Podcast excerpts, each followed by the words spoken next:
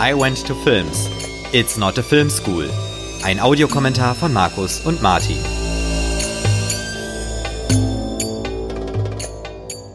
Hallo und herzlich willkommen zu einer neuen Ausgabe von I Went to Films. Mit Martin, hallo Martin. Hallo Markus. Und mir, dem Markus. Und wie immer, oder fast immer, schauen wir uns einen Film an und nehmen dazu parallel einen Audiokommentar auf. Und der heutige Film ist wieder mal von Martin ausgesucht. Es ist Terence Malicks Der schmale Grat von 1998. Martin, verrate uns warum.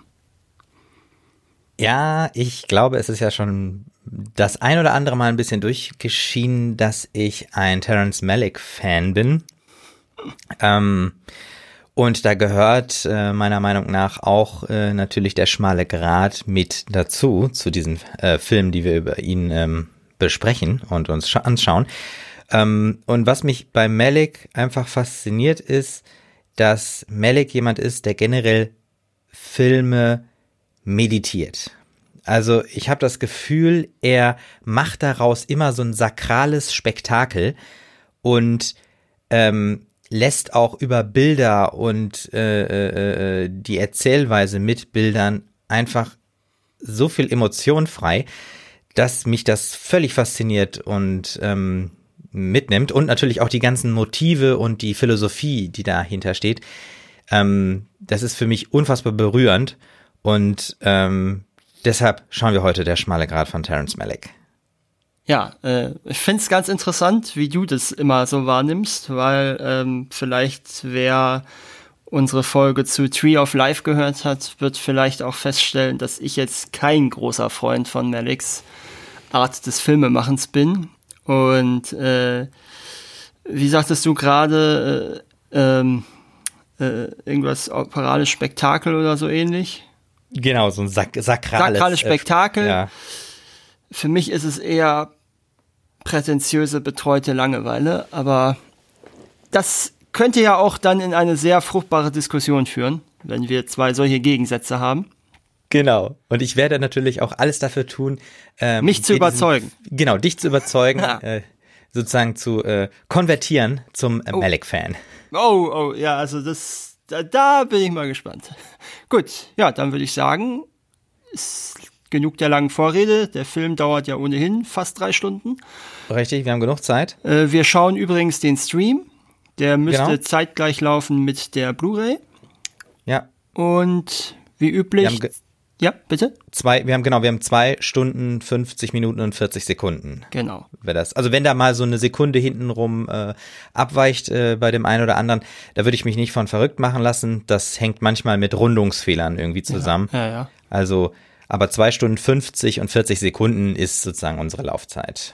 Und ganz zu Beginn noch kurz der Hinweis, ihr könnt unseren Podcast auch bei Steady unterstützen. Der Link dazu steht in der Podcast-Beschreibung und auf unserer Website iwenttofilms.de. Wir freuen uns über einen kleinen Beitrag. Genau. Ja, dann würde ich sagen, wie üblich zählen wir wieder ein. Von drei abwärts und auf Play drücken wir Play. Drei, zwei, 1, Play. Und wir starten mit dem Fox-Logo. Und wahrscheinlich ja auch eigentlich ähm, mit dem Jahr 1998 mit die ja, letzten Filme, wo dieses Logo eigentlich gültig ist, ne? Ja, könnte man so sagen, ja. Mit dem 20th Century Fox. Ja. Ich muss ja sagen, mit 20th Century Fox verbinde ich immer äh, Star Wars auch, ne? Diesen Einstieg.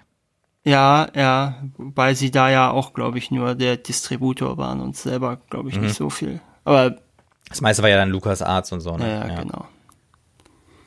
Phoenix Pictures habe ich so auch nicht, nicht im Kopf. Nee. Aber ist ein interessantes Logo, ne? Wenn der. Richtig, vor allem, wir haben ja erst dieses Streichholz gesehen. Genau, ne? ja. Was wo man denkt, der Film geht ja jetzt direkt schon los und dann geht's so über. Ja, Originaltitel, The Thin Red Line, die dünne rote genau. Linie. Hm. Und das Streichholz war ja im Prinzip auch schon so was Vorweggenommenes, ähm, was wir dann hinterher sehen in der Zelle. Hm. Ja, jetzt haben wir das, was du vorhin schon als sakral bezeichnet hast, mit der Mu Orgelmusik. Genau.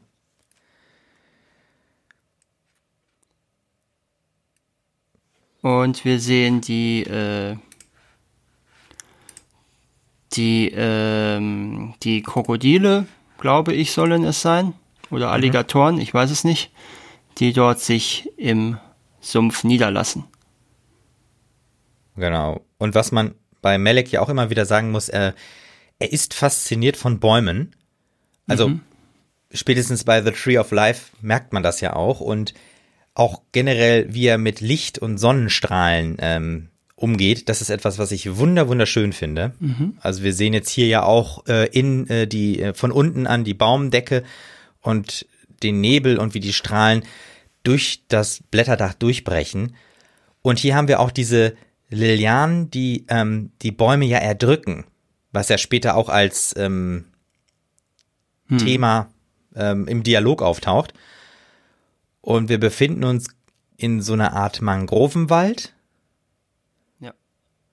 Und ja.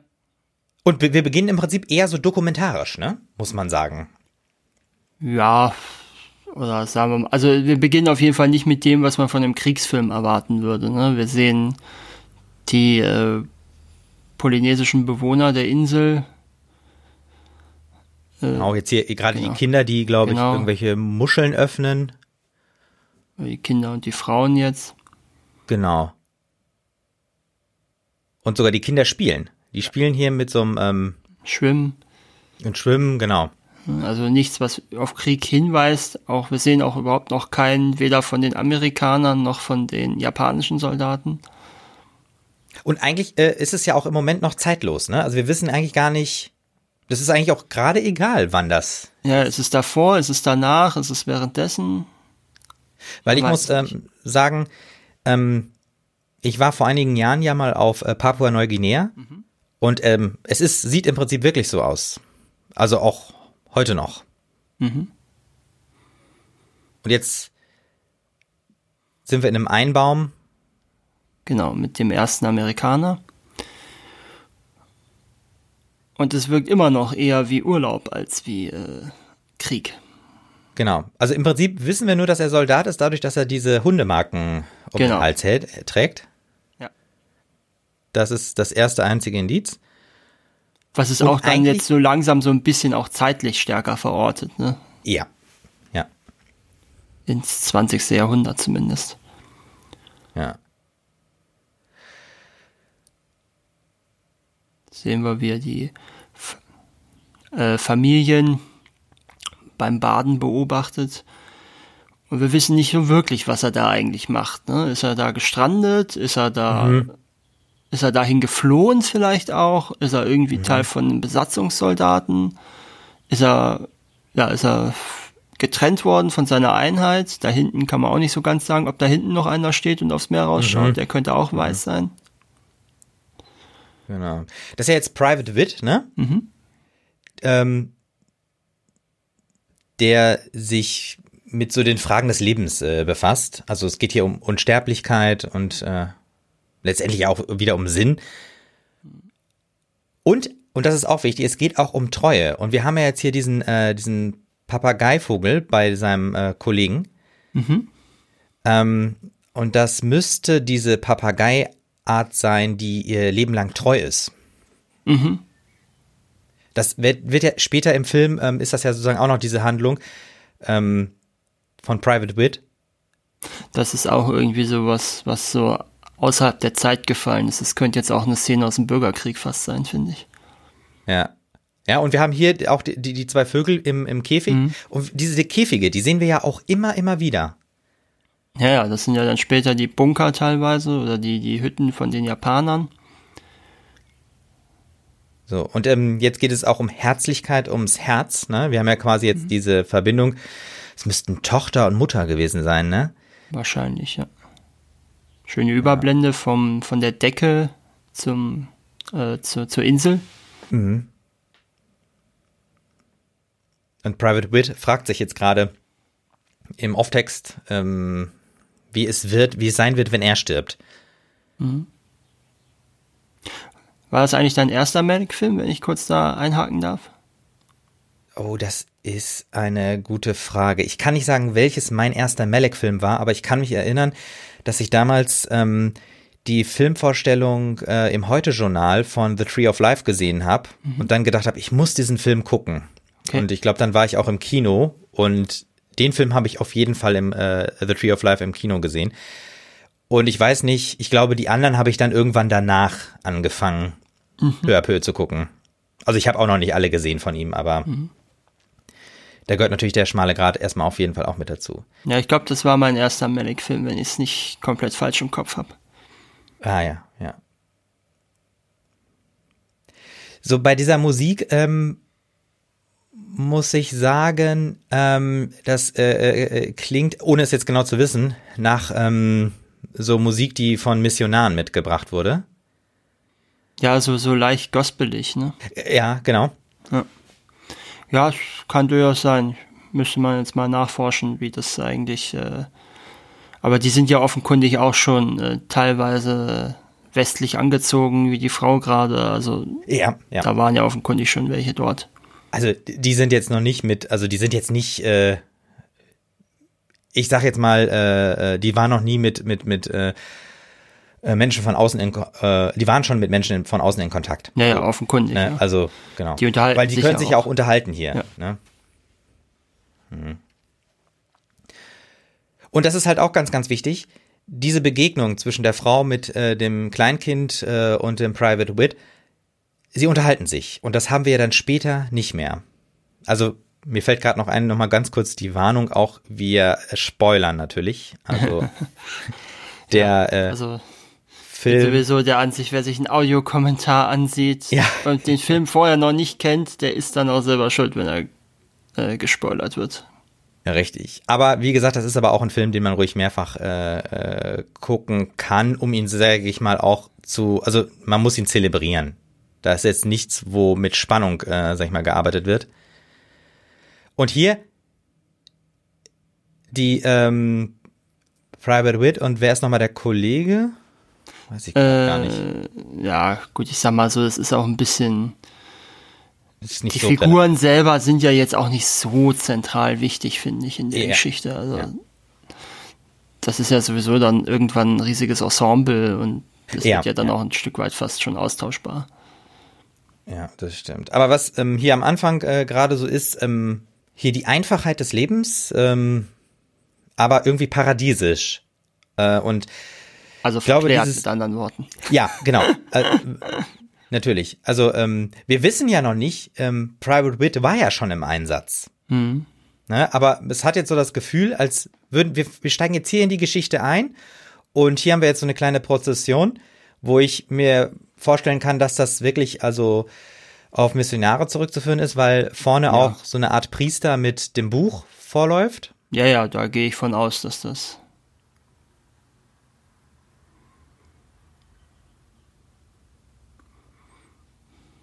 Und äh, Private Witch steht sozusagen als Beobachter da, etwas abseits. Und hier, dieser Baum, also das ist wirklich so ein Terence Malick Motiv einfach, ne? Dieser äh, dieser monströse Baum. Okay. So, da haben wir schon das erste, das erste Anzeichen von Krieg, dass es doch noch nicht alles gut ist hier. So, mhm. ich glaube, dieses, äh, dieses Surfbrett da, wenn ich es richtig gelesen habe, das ist anachronistisch. Das okay, das ist noch keine Art von Surfbrett. Das ist, glaube ich, zu kurz. Okay. Für die 40er. Ja. So. Ähm, die beiden Soldaten, also Private Wit und äh, sein Kamerad, äh, versuchen natürlich, sich ein Stück weit zu verstecken. Weil die sind natürlich irgendwo getürmt, ne? Naja, ja.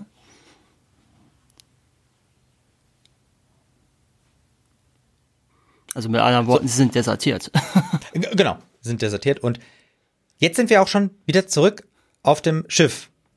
Also man kann wirklich sagen zurück, weil wir haben ja dieses Streichholz am Anfang ganz kurz gesehen. Ähm, Wobei das ja nicht zum Film selber gehört hat. Nein, nein, genau, richtig. Aber Sean Penn. Genau, Sean Penn zum ersten Mal bei uns, oder? Genau, ja. ja. Also ich meine jetzt überhaupt einen Film mit ihm im Podcast bei uns. Ich glaube schon. Äh, gut, Tree of Life. Ach, da war er ja auch dabei, hast du recht. Genau, ja, da war stimmt. ja. So, also äh, Sean Penn äh, spielt äh, Edward Welch. Mhm. Und diese beiden haben ja auch, also ähm, äh, Welch und Witt haben ja auch eine ähm, ja, besondere Beziehung. Also irgendwie, sie wissen nicht, ob sie Freunde sind, aber irgendwie sind sie Freunde. Und wir werden das ja später noch ähm, mehr erfahren, dass Welch davon ähm, beeindruckt ist von äh, Wits äh, äh, Spiritualität eigentlich. Also irgendwie diese Frage nach dem, also ich habe immer das Gefühl gehabt, du bist wie ein Magier oder du du du glaubst oder siehst immer noch das Licht. Mhm. Ja. Ja, und vor allen Dingen sind sie natürlich auch Kameraden, ne? kommt Das noch auch. dazu. Ja. Und äh, das ist aber vielleicht auch wieder so ein bisschen dieses Motiv, was wir bei Tree of Life hatten mit, da hatten wir ja sozusagen der Weg der Natur und äh, äh, der Weg der ähm, Liebe, ne? Ja, ja, ja, ich erinnere mich. Und hier haben wir die beiden, also Welch ist sozusagen eher so der Pragmatiker, der sozusagen ähm, den Weg äh, der Vernunft, oder na, Vernunft kann man das auch nicht nennen, also eher so der Härte und Pragmatismus sucht. Und Witt ist eher so der Träumer. Ja, sagen wir es mal so, er kommt mehr damit zurecht, dass hier der Krieg herrscht, während äh, Witt vielleicht mehr Problem damit hat, in welcher Situation er sich eigentlich gerade befindet. Ja, und er, er, er das ist halt, ich glaube, Witt will nicht einfach resignieren. Der ringt ja die ganze Zeit. Und Welch ist einfach im Krieg drin. Ja. Das ist so.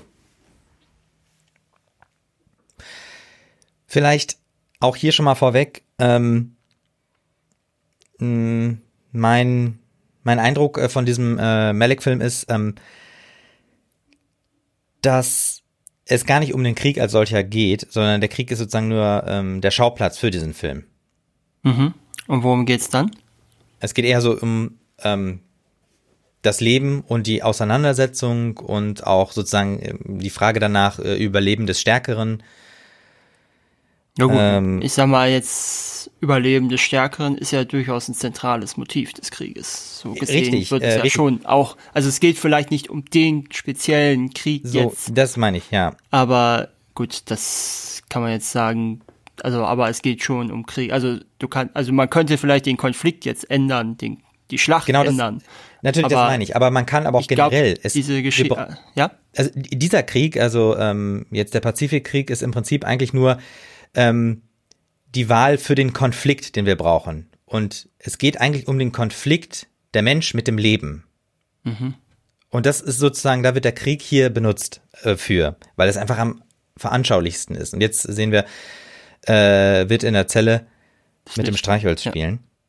Und vielleicht gerade noch zu, zu Beginn, also ich habe halt den Eindruck, das ist die Vertreibung aus dem Paradies.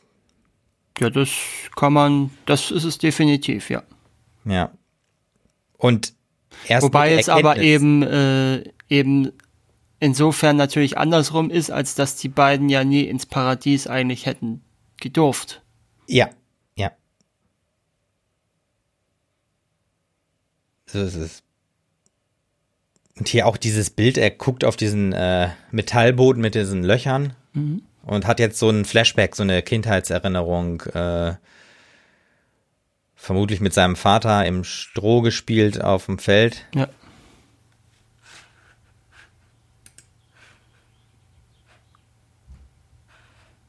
Und Witt sucht immer das Licht, deswegen macht er auch diese Streichhölzer an.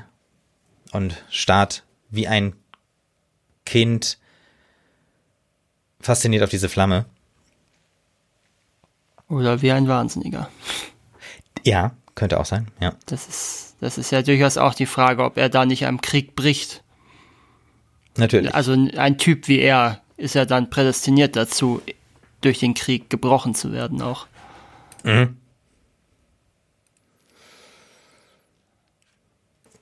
So, jetzt, ähm, Nick Nolte und John Travolta. Und ich glaube, Genau. wir haben jetzt auch das erste Mal mitbekommen, gerade an Wo welcher sind, ne? speziellen Stelle wir eigentlich sind auf der Welt, als Ja. man auf der Karte Guadalcanal lesen konnte. Stimmt. Ah ja, da hat man auch jetzt nochmal schön gehört, dass es eben nicht die Marines sind, die dort, äh, die dort aktiv sind, sondern dass wir im Prinzip schon der normalen Army jetzt folgen. Mhm.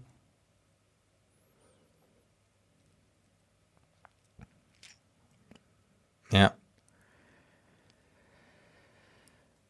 Und jetzt haben wir diesen diesen Dialog zwischen äh, äh, John Travolta, General Quintard äh, und Nick Nolte, Gordon Tall. Da erfahren wir, dass ähm, Leutnant Tall äh, schon ewig in der Army ist und äh, irgendwie eigentlich schon viel weiter sein müsste in seinem, in seinem Rang. Also das Leutnant Colonel. Ja. Und, und wir erfahren ja später auch, dass er 15 Jahre äh, Karriere warten musste, bis sein erster Krieg da war. Ja, Und er fast schon, äh, also er beneidet sozusagen die jungen Soldaten, die so früh Krieg machen durften. oder eben, oder eben die, die älter sind, die den Ersten Weltkrieg halt noch äh, sich auszeichnen konnten, während er eben jetzt erst im Alter diesen Krieg kriegt. Was natürlich äh, aus einer internen Logik heraus für ihn selber natürlich äh, sinnig sein mag, aber natürlich auch mega zynisch ist. Also eine furchtbare Ja. Sicht auf die Welt ja eigentlich ist.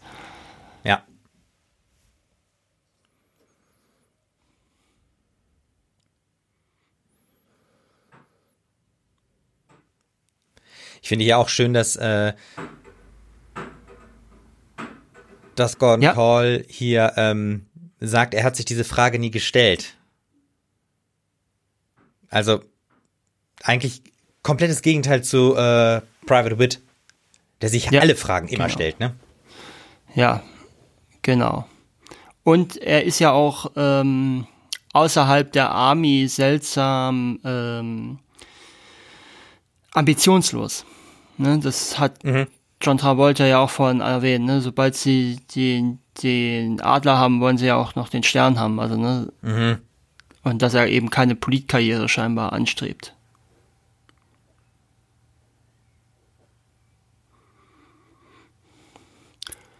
So, man weiß natürlich auch, dass er ganz problematische Dinge fordern wird nachher.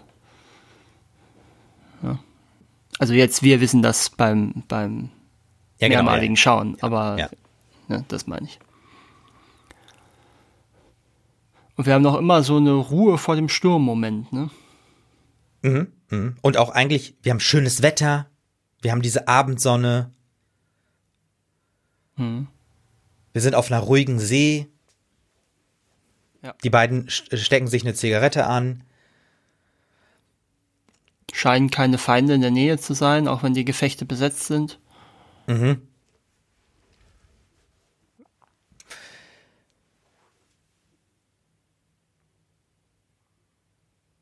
Sind übrigens, diese ganzen Voice-Overs sind übrigens alles ähm, größtenteils tatsächlich auch Stellen aus dem Buch. Also aus der Romanvorlage.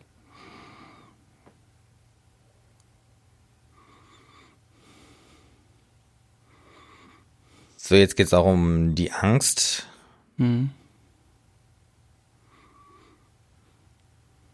Die ja nun normalerweise jeder Soldat wahrscheinlich haben wird vor dem Einsatz.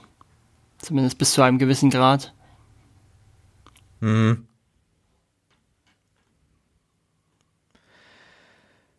So, und wir hören auch, ne, der, äh, der, der Soldat hier, der gerade erzählt, er lebt von Minute zu Minute.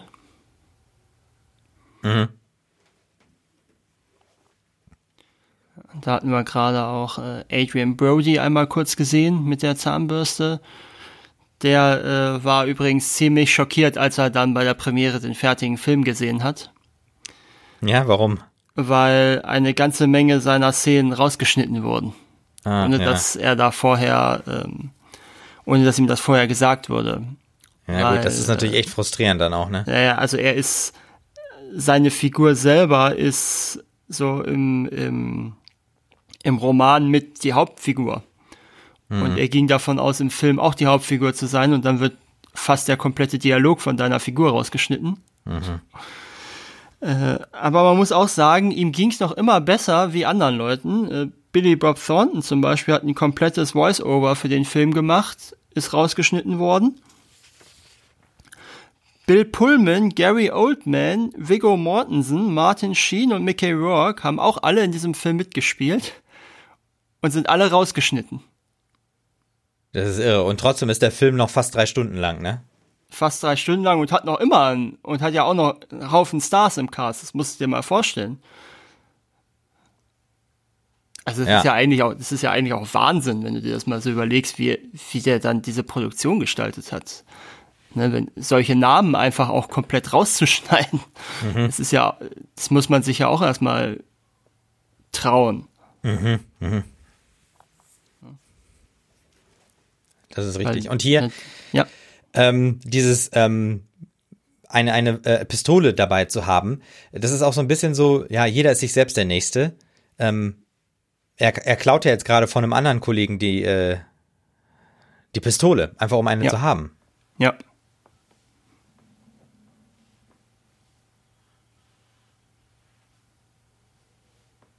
Ähm, ja. Ich hatte eben noch einen Punkt. Ähm, ja, das würde ich auch gerne jetzt nochmal an, ansprechen. Ich finde, was auch sehr stark ist an dieser Art, äh, jetzt gehen wir mal davon aus, also wir reden mal jetzt mal um das Genre Kriegsfilm, also wenn wir uns darauf einigen, dass es ein Kriegsfilm ist, dann. Ja gut, es spielt ja im Krieg und das, wir sehen Soldaten und Kampfhandlungen. Also ich finde, das reicht ja, dann das schon ist, aus für die, ja. für Kriegsfilm. Also. Als Genre, ja, genau. Ähm, nur was ich halt stark finde, ist, dass wir unfassbar lange brauchen, bis wir erstmal überhaupt Kampfhandlungen haben. Mhm. Und zweitens, dass wir auch ähm, äh, den Feind erst allmählich sehen. Also wir sind ganz distanziert und tauchen über Stunden, kann man ja fast sagen, erst ein. Bis wir mal den ersten Feind sehen, ähm, dauert es wirklich ewig. Und ich muss sagen, das finde ich sehr, sehr stark. Also wir, wir landen ja jetzt gleich am Strand, im Prinzip völlig ohne Kampf. Mhm. Und dann geht das erst so allmählich los. Irgendwann geht dann, gibt's dann so Schießereien, aber wir sehen noch nicht woher. Und das finde ich sehr, sehr spannend. Ja, ja, ich kann das schon nachvollziehen, was du da meinst. Aber es, es, ähm, da finde ich, müsste er dann entweder noch mutiger sein und dann wirklich sagen, ich verweigere ganz die Darstellung des Kampfes. Dann fände ich, mhm. wäre das noch viel stärker alles. Oder eben, er rafft es ein bisschen mehr, dass es, ähm, dass es ein bisschen besseren, ähm, wie soll ich sagen, ja, ein bisschen besseres Pacing auch gibt. Mhm. So finde ich es nicht, so finde ich es einfach nicht passend ausbalanciert. Ja, also ich muss, muss sagen, ich habe halt das Gefühl, dass ich ähm, auch selber irgendwann die, ähm, den Krieg einfach normal sehe. Mhm. Also weil ich nicht, es ist nicht so wie bei, ich sag mal, Soldat James Ryan, wo die Luke aufgeht und sofort werden einfach äh, die Hälfte der äh, äh, Leute da oder das ganze Boot vom MG äh, niedergemäht, sondern mhm. hier ist es wirklich so allmählich. Und wenn es dann richtig auseinandergeht, also wenn dann wirklich äh, Krieg ist, dann haben wir schon, sind wir schon so abgestumpft, dass wir einfach das sozusagen normal nehmen. Ah ja. Also, ja, ne, das ist sozusagen. Ja, ich, ja, dieses, ich weiß, was du meinst, ja. Ja. Äh, war das übrigens jetzt gerade Zufall und einfach nur der erste, der dir so einfiel als Gegenbeispiel, dass du Soldat James Ryan gesagt hast, oder hast du das aus bestimmten Gründen gesagt, den genommen jetzt gerade? Ähm, ja, ich, ich denke mal, Soldat James Ryan ist, was sag ich mal, was Landungsoperationen im Zweiten Weltkrieg angeht, ich glaube, der Film schlechthin, äh, den auch viele kennen. Weil der ist ja auch aus dem Jahr und äh, lief ja dann auch quasi in Konkurrenz zu dem im Kino, deswegen. Okay, das ist nochmal ein interessanter Hinweis. Interessant, dass du gerade den ja. rausgenommen hast. Ja. Also das, äh, das hatte ich jetzt gar nicht so auf dem Schirm, dass das auch das Jahr ist. Doch, doch. Aber ja. ähm, ja, deswegen habe ich jetzt nochmal extra nachgefragt. Ja. Aber das äh, mhm. nee, ist, ist ja dann erst recht interessant, dass dass Ja. du die beiden bis heute dann scheinbar so als gewisse Antipoden siehst oder Gegen, Mhm, Gegenstücke für die Art, wie man so etwas darstellen kann. Ja. Und man muss natürlich auch sagen, für uns ist natürlich auch der Pazifik noch mal weiter weg. Das heißt, diese Welt ist noch mal absurder.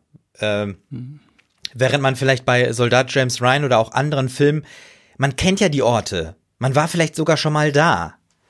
Und es ist ja bei uns vor der Haustür. Und da ist es einfach ultra weit weg. Ja, wobei du hattest ja vorhin schon gesagt, dass es, dass der spezielle Krieg jetzt keine Rolle spielt. Also dass man könnte ja diese ganze Szenerie auch tatsächlich in der Normandie spielen lassen. Ne? Das wäre ja nicht groß anders.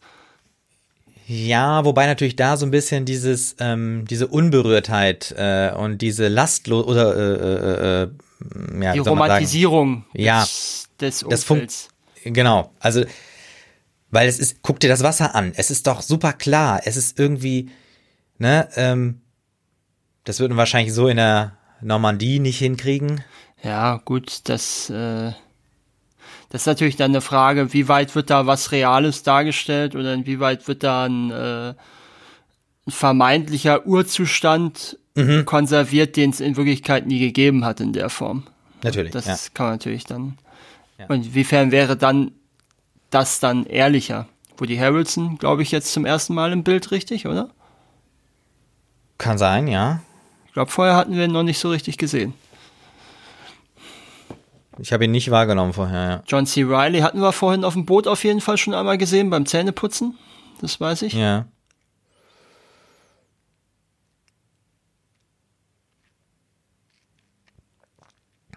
Wie stehst du denn eigentlich zu dieser großen Menge an namhaften Leuten im Cast? So.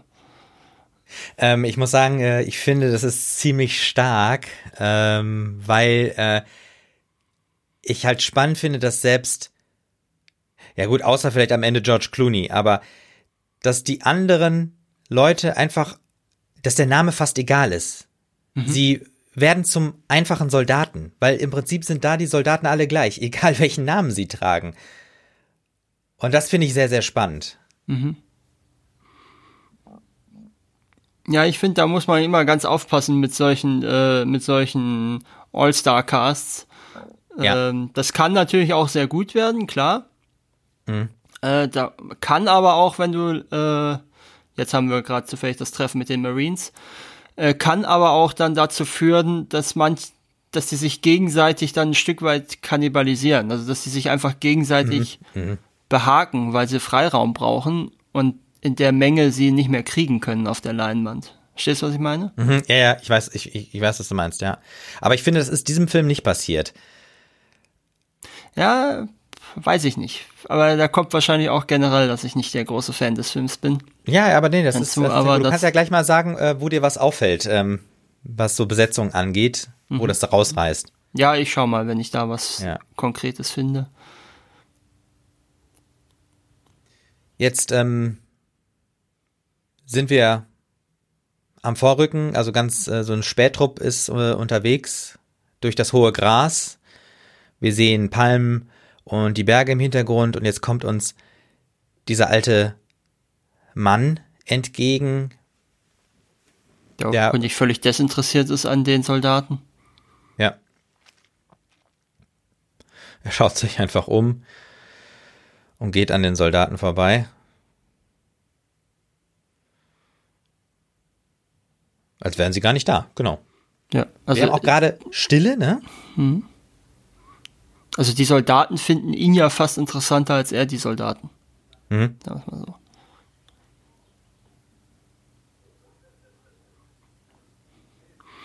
Jetzt haben wir wieder solche großen Sümpfe und So Mangroven. Mangrovenwälder, ne? Ja. ja, Das ist ja auch, hier, das sieht so wirklich unwirklich aus, ne? Ja, es hat jetzt schon eher was von einem Dschungelabenteuerfilm als von einem Mhm. Kriegsfilm, gerade auch mit dieser, mit diesem Fetisch da oder was das war. Ja. Hier auch wunderschön diese großen Palmblätter Mhm. oder was das sind mit dem Licht. Und jetzt kommt natürlich wieder der Off-Text. Und wir haben hier wieder den Papagei. Genau, die Papageien sogar. Ja, genau. Ähm, Loris sind das, genau. Mhm. Und die Loris sind äh, diese treuen Tiere, die, äh, ich glaube, man hat da noch nie einen Partnerwechsel beobachten können.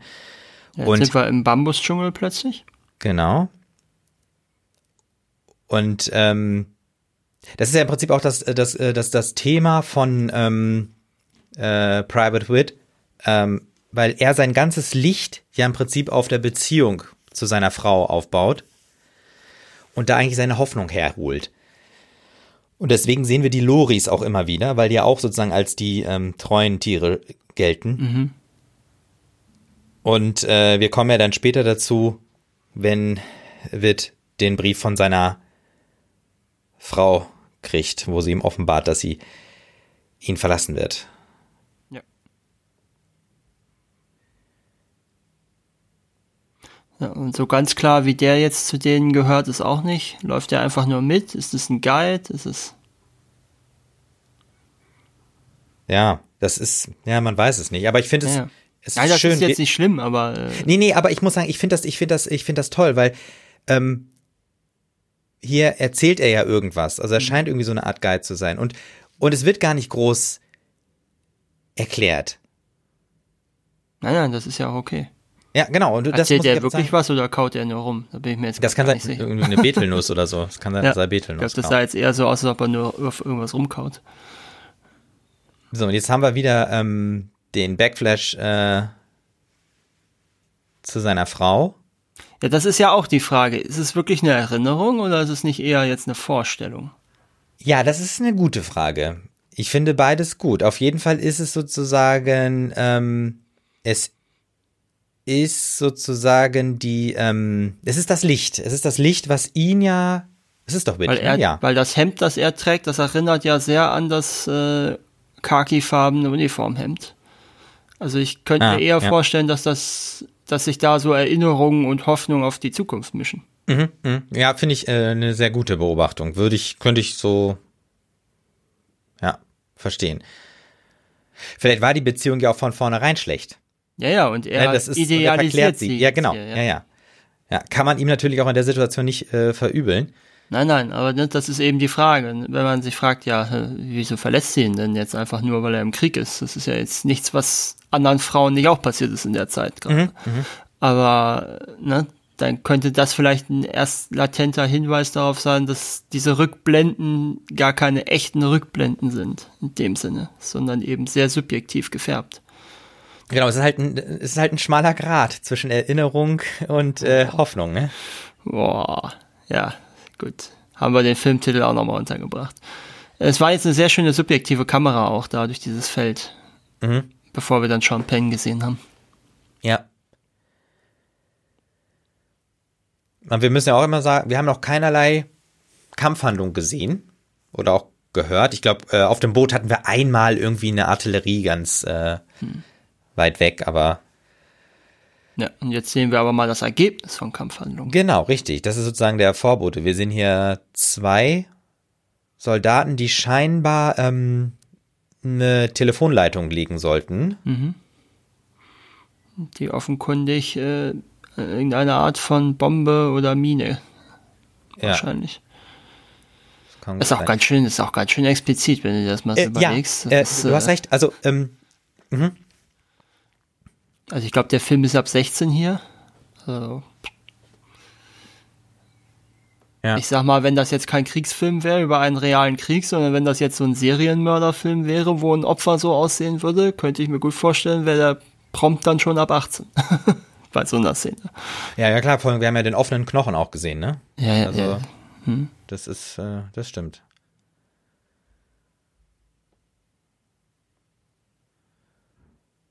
Und man muss ja auch sagen, man fragt sich bitte, da ist doch nichts. Es ist nichts zerstört. Es ist, äh, man hört nichts.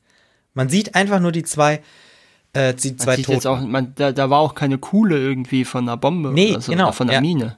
Richtig.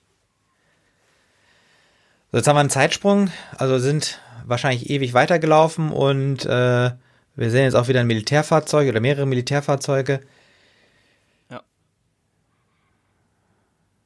Offenkundig wurden noch keine Straßen angelegt. Nee, nur so Schneisen geschlagen. Das eine ist ja, dieser eine Jeep da ist ja offenkundig auch schon äh, eingefahren oder eingesackt. Ne? Mhm. Den schieben, die versuchen die ja hochzuschieben irgendwie. Verwundete sehen wir jetzt auch noch mal. Mhm.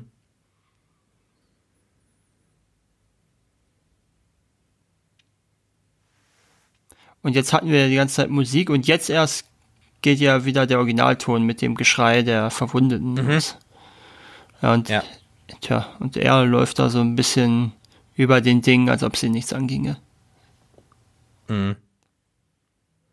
Ja, und er fängt wieder an zu philosophieren, ne? Also mit der Seele und wie ja. hängen alle Menschen zusammen. Also ein richtig guter Kamerad ist er nicht, wenn ich mir das so anschaue, ne? Ja, er träumt halt und ist irgendwie. Ja, ja. Ja. Anstatt die anderen zu versorgen mal. Ja, genau, ja. Ja, jetzt ja mal. Ja, er ist eher der Trostspender. Ja. Ja, und äh, jetzt ähm, kümmert er sich so ein bisschen um den, der, der nur mental, nur, also der mental getroffen ist. Wir sehen ja keine Verwundung, aber er, man, man merkt schon, obwohl wir den nur den Hinterkopf sehen, ja. Dass er ihn wäscht. Obwohl er hat doch da. Ah, doch, stimmt, stimmt, da war ein Blutiges, ja, ja, ja, das war was Blutiges, ja. Ja. Aber es hat trotzdem irgendwie sowas Mentales, ne? Mhm.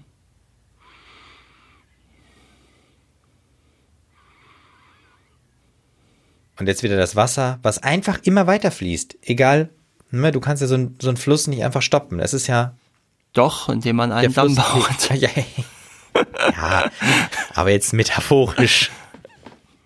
Ja, ja, das finde ich, ich finde das halt auch manchmal sehr platitüdenhaft, was da abgelassen wird. Also das ist, ich will jetzt nicht behaupten, das ist falsch oder so, aber ich finde es halt jetzt auch nicht wirklich äh, tiefsinnig. So, das.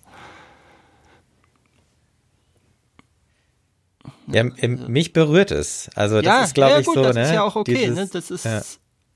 Dann drückt's bei dir Knöpfe genau, die ja, bei ja, mir nicht vorhanden sind. Das ist halt so. Da kann niemand, das kann man nicht steuern.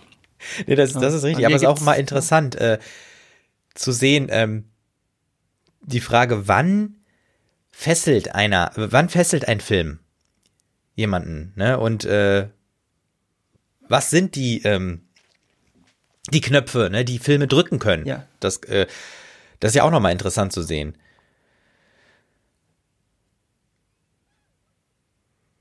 Und jetzt geht's schön, weiter. Diese, diese gelben Handgranaten sind übrigens Trainingsgranaten. Aber die explodieren auch, ne? Da bin ich mir nicht sicher, wie das ist. Ob die. Weil vielleicht hatten also, die keine mehr oder so. Ja, kann natürlich sein. Dass der Nachschub noch nicht da war. Weil das ist ja, diese Schlacht war ja wichtig für den Nachschub, diese Guadalcanal-Schlacht. Äh, genau, und äh, die wollen ja zum Flugplatz, ne? Mhm. Das kann natürlich sein, aber es ist trotzdem ganz interessant, dass man das so ja, offensiv ja, das ist ein Gutes Detail. Ja. Jared Leto hatten wir auch gerade einmal gesehen schon. Mhm. Da, jetzt haben wir ihn auch nochmal. Also ich muss sagen, ähm, allein schon so diese Granate so quasi direkt über dem Herzen oder am Hals zu tragen. Ja, das würde haben mir wir ja schon so ein unwohles Gefühl. So, und jetzt sehen wir das allererste Mal eine Perspektive aus ähm, äh, Sicht des Feindes. Also wir gucken mhm. aus so einer. Wir sehen überhaupt, dass der Feind noch da ist. Ne? Genau, richtig. Das ist ja, ja, ja, ja, ja. Und auch nur, weil jetzt noch gerade kurz vorm Schnitt das äh, Maschinengewehr gedreht wurde. Richtig, weil sonst äh, das, man, im ersten Moment sieht man dieses Gewehr, diesen Gewehrlauf gar nicht richtig. Man nimmt den quasi nicht wahr. Ja, ja, ja, das fand ich jetzt nicht so, aber äh, es hätte ja auch noch immer verlassen sein können. Ach so, so meinst du, das ja, richtig. Ne, und auch diese beiden Verwundeten, die lagen ja auch schon ein bisschen länger da. Ne, also das hätte ja alles, äh, der Feind, die Japaner hätten ja auch schon weg sein können. Das ist mhm. ja bisher immer ja. noch nicht klar, ob die Japaner noch da sind. Also jetzt wissen wir es eben, weil sich das Gewehr gedreht hat einmal. Ja. Jetzt diese verzweifelte Frage eigentlich an Gott, bist du da und wir sehen nur so diese Kerze mit der Flamme, die sich dann doch auch einmal kurz bewegt. Ja.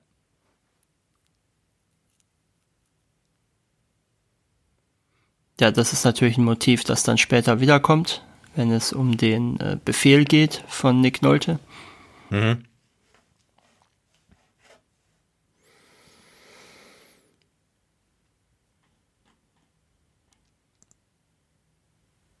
Und eigentlich muss man ja wieder sagen, Postkartenmotive, ne? Also es ist ja. Ja, ja. Einfach schön. Da Krieg führen, wo andere Urlaub machen, oder wie? So ist es, genau. Mhm.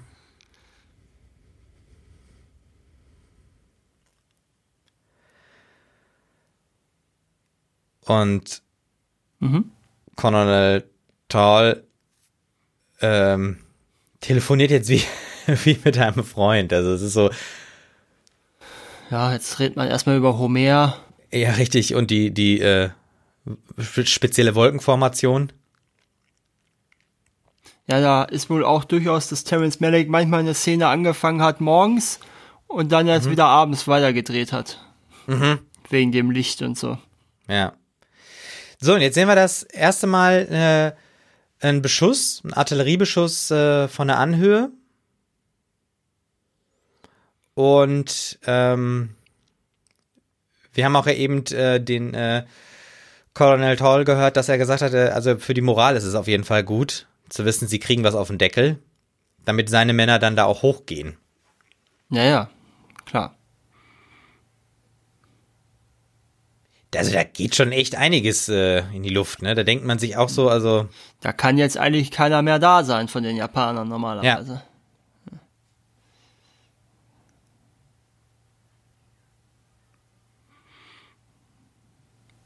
Ja, erster Dialog, glaube ich, von Woody Harrelson.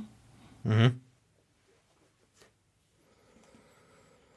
Wobei er ja auch eher eine vergleichsweise kleinere Rolle hat, zumindest jetzt im fertigen Film. Mhm. Was jetzt alles gedreht wurde, da kann man sich ja, da kann man sich ja drüber streiten. Aber mhm, mhm. äh, nach dem, was eben, wie gesagt, Leuten wie Martin Sheen oder Gary Oldman oder Mickey Rourke passiert ist, kann ja jeder froh sein, dass er überhaupt noch auftritt im Film. Ja, ja, ja.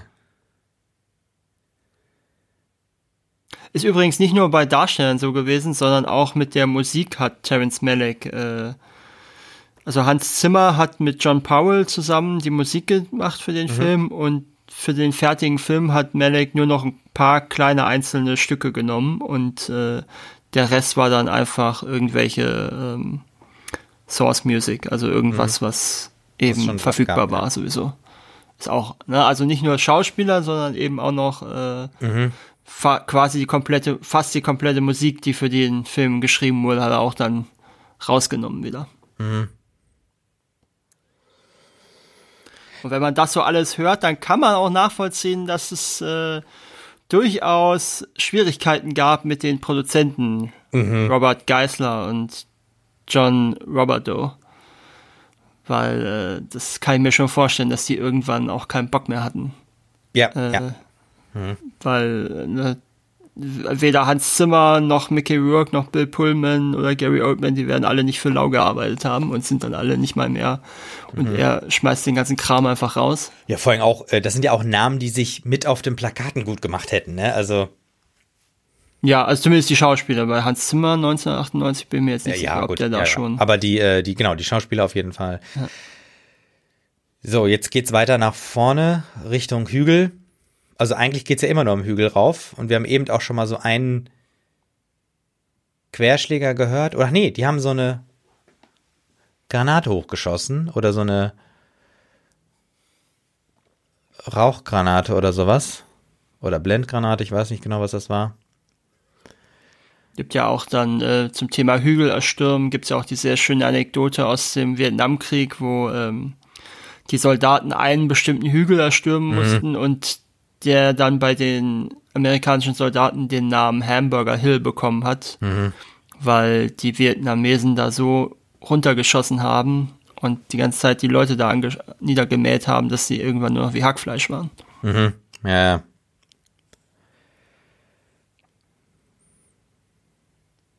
Auch gerade sehr schön, ne? Wie die Soldaten alle im Gras verschwunden sind, oder? Also ja, ja. mit dem, äh, das war echt ein toller Effekt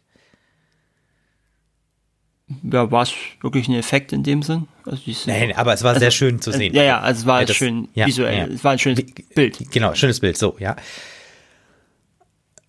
Und jetzt soll es unbedingt weitergehen, aber alle sind so, ha, wollen wir da wirklich hoch?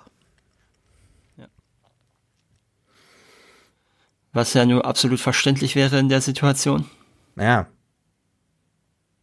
Also, man ist ja da völlig fremd. Also, ja, vor allen Dingen weiß man ja auch, man ist de facto mhm. auf dem Präsentierteller, ne? Ja, so wie jetzt die äh, Szene, die jetzt kommt. Also wir sehen ja nur jetzt gleich die Beobachter, die zwei Soldaten gehen vor, um zu gucken.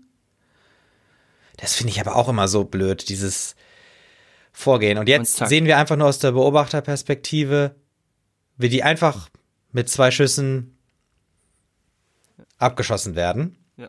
Und man weiß nicht woher, ne? Also sind einfach quasi umgefallen. Und wir gucken aufs Gras und wir sehen nichts. Und auch sehr schön jetzt hier, wie das Licht äh, von der Sonne so über das Gras wandert. Hm. Ja, also ich habe mich da vorhin versprochen. Ich sagte, er hat am Morgen angefangen und am Abend beendet, aber tatsächlich hat er manche Szenen am Morgen angefangen und dann paar Wochen später abends beendet. Ach so, also, okay. Ja. Ne, also das muss auch, ja. das ist, muss auch, ähm, jetzt geht's so richtig los einmal. Genau, ja, ja, ja. Äh, das muss auch ziemlich grauenhaft zu schneiden gewesen sein, glaube ich, wenn der Terence mhm. Malick nicht die ganze Zeit beim Schnitt dabei gesessen ist. Natürlich, ja. So, und jetzt sehen wir auch relativ viel äh, Blut, ne, muss man sagen. Also wir haben eben sogar ganz kurz äh, Spritzer mhm. an der äh, an der Kameralinse gehabt. Mhm. Und jetzt sehen wir auch äh, so aus dem Nichts äh, so Blitzen, wo die Schüsse herkommen. Aber wir, wir haben nicht nur äh, Schüsse, sondern wir haben ja auch äh, Artillerie oder oder oder Mörser oder irgendwie sowas, die da einschlagen. Mhm.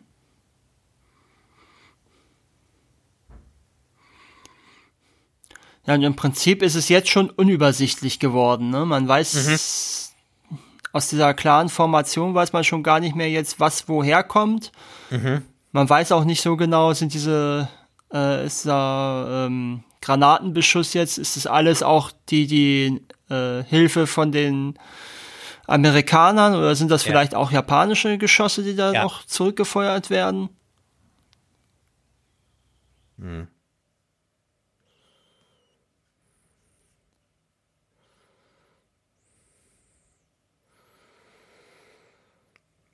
So, jetzt, so, jetzt, jetzt haben wir die diese Diskussion. Auf dem Schlachtfeld, wer mhm. gerettet mhm. werden muss. Das ist ja, ähm, was mhm. glaube ich auch eher ahistorisch ist, würde ich fast behaupten.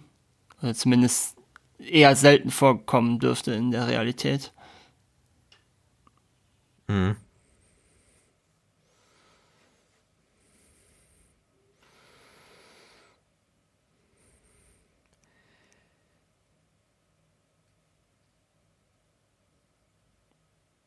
So, jetzt.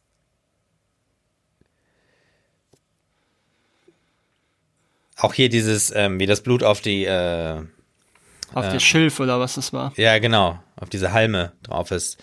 Und hier einfach nochmal so eine Schlange nebenbei. Ja.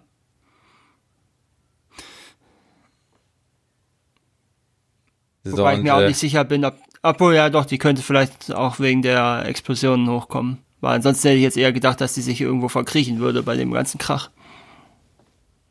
Ja. Auch jetzt hier dieses Telefonat zwischen Gordon Toll und äh, James äh, Staros ist natürlich großartig, also weil äh, Tall ihn eigentlich die ganze Zeit nur anschreit, wie großartig das alles ist und so weiter und ja. Und der will jetzt wissen, also Tall will von Star Wars wissen, wie viele äh, Unterstände er ausgemacht hat. Und ich meine, die haben ja noch nicht mal einen Feind gesehen.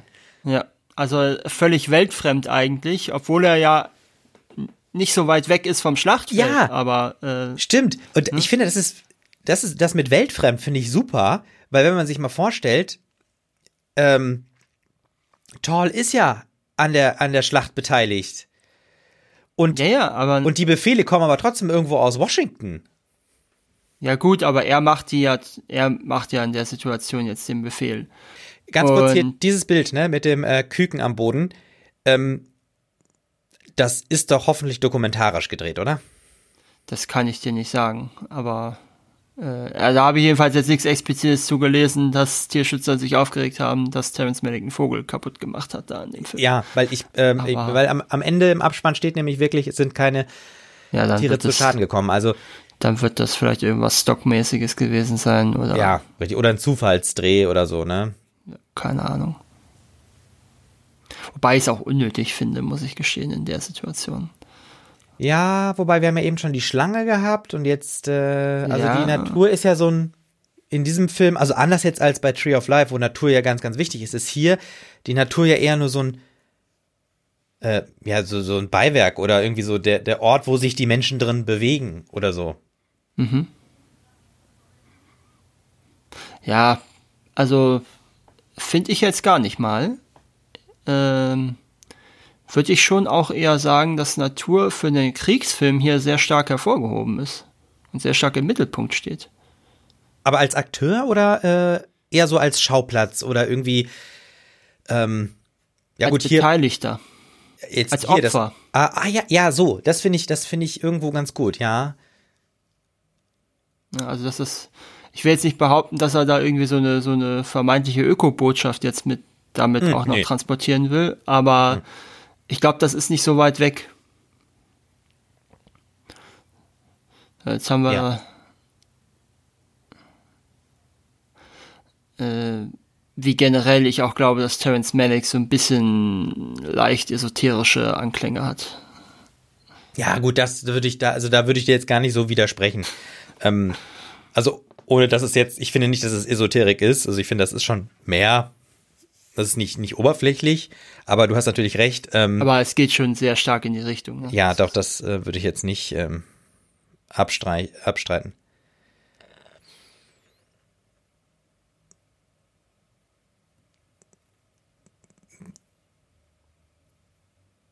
Da bin ich mir auch nicht sicher, ob du wirklich in dem Moment, nachdem du jemanden abgeschossen hast, schon diese Gedanken hast. Mhm, mhm. Glaub, aber gut, war das jetzt sein erster äh, ja, ja, aber ich bin mir nicht sicher, ob du die da in der Sekunde schon direkt hast, weil du in einer ganz anderen äh, Situation bist und in, im Schlacht, also auf dem Schlachtfeld direkt nach dem Schuss. Mhm, mh. Und, wenn und, du gerade komplett beschossen wurdest, ja? Richtig, das ist ja das Komische, dass, dass dieser einzelne Kill jetzt aus dieser ganzen Schlachtsituation rausgenommen wird. Weil, ich meine, es passiert nichts anderes. Das war auch das erste Mal, dass wir jetzt äh, gesehen haben, wie Japaner gefallen sind. Ne? So ist es, ja, auch.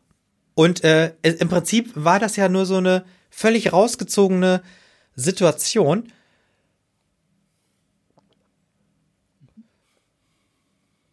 Ähm, um eigentlich auch eigentlich auch noch mal dieses das das Töten als solches äh, zu thematisieren. Ja, ja, da weiß ich nicht. Da klappt vielleicht manchmal das Narrativ und das, was auf der narrativen Ebene passiert und das, was auf der, ähm, was auf der Ebene dieser Voice-Overs passiert oder was auf der emotionalen Ebene transportiert werden soll, klappt da vielleicht ein bisschen auseinander bei mir. Hm. Oder findet ähm, nicht richtig zusammen. Das, das wäre mal eine interessante Frage. Würdest du sagen, dass vielleicht ähm, wenn man die Voice-Overs nicht hätte, dass dann diese Esoterik verschwinden würde, die du auch sehr stark wahrnimmst? Auf jeden Fall wäre sie deutlich geringer, ja. ja. Ja, Das auf jeden Fall, weil das ja diese, diese ganzen philosophischen oder pseudophilosophischen mhm. ähm, äh, äh, Meditationen über Tod und Leben und weiß was ich nicht alles, äh, die würden ja komplett rausfallen. Ja. Äh, es wäre natürlich nicht noch nicht komplett raus. Es gäbe ja immer noch diese, diese random Nature Shots, die wir mhm. schon jetzt mehrfach hatten und besprochen haben. Die zählen da meines Erachtens auch schon mit rein. Aber ja, doch, klar, also es wäre, das wäre schon ein stark anderer Film. Ja.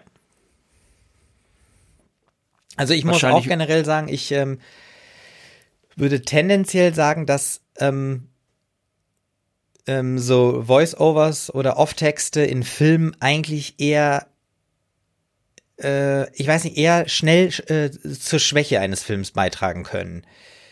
Also, weil eigentlich soll ja der Film die Geschichte erzählen und die Emotionen rüberbringen. Ne? Ja, Voice-Over sind eben äh, Wie so ein ganz krasser Behilfsmittel, ne? Verstoß gegen Show Don't Tell, ne? Ja, so, ja.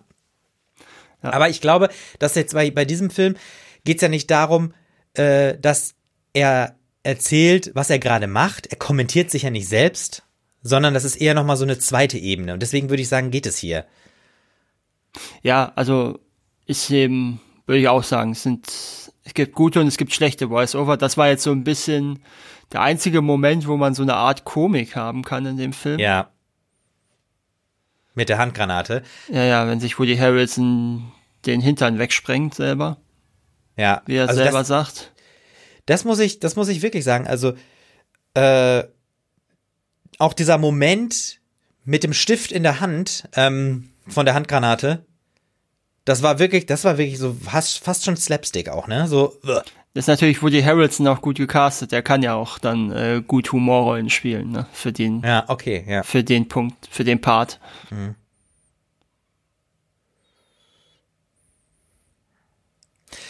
Und Da war ein Ich interessanter glaube- Jump Cut gerade, ne? ja, ja, hast recht, hast recht, ja, ja.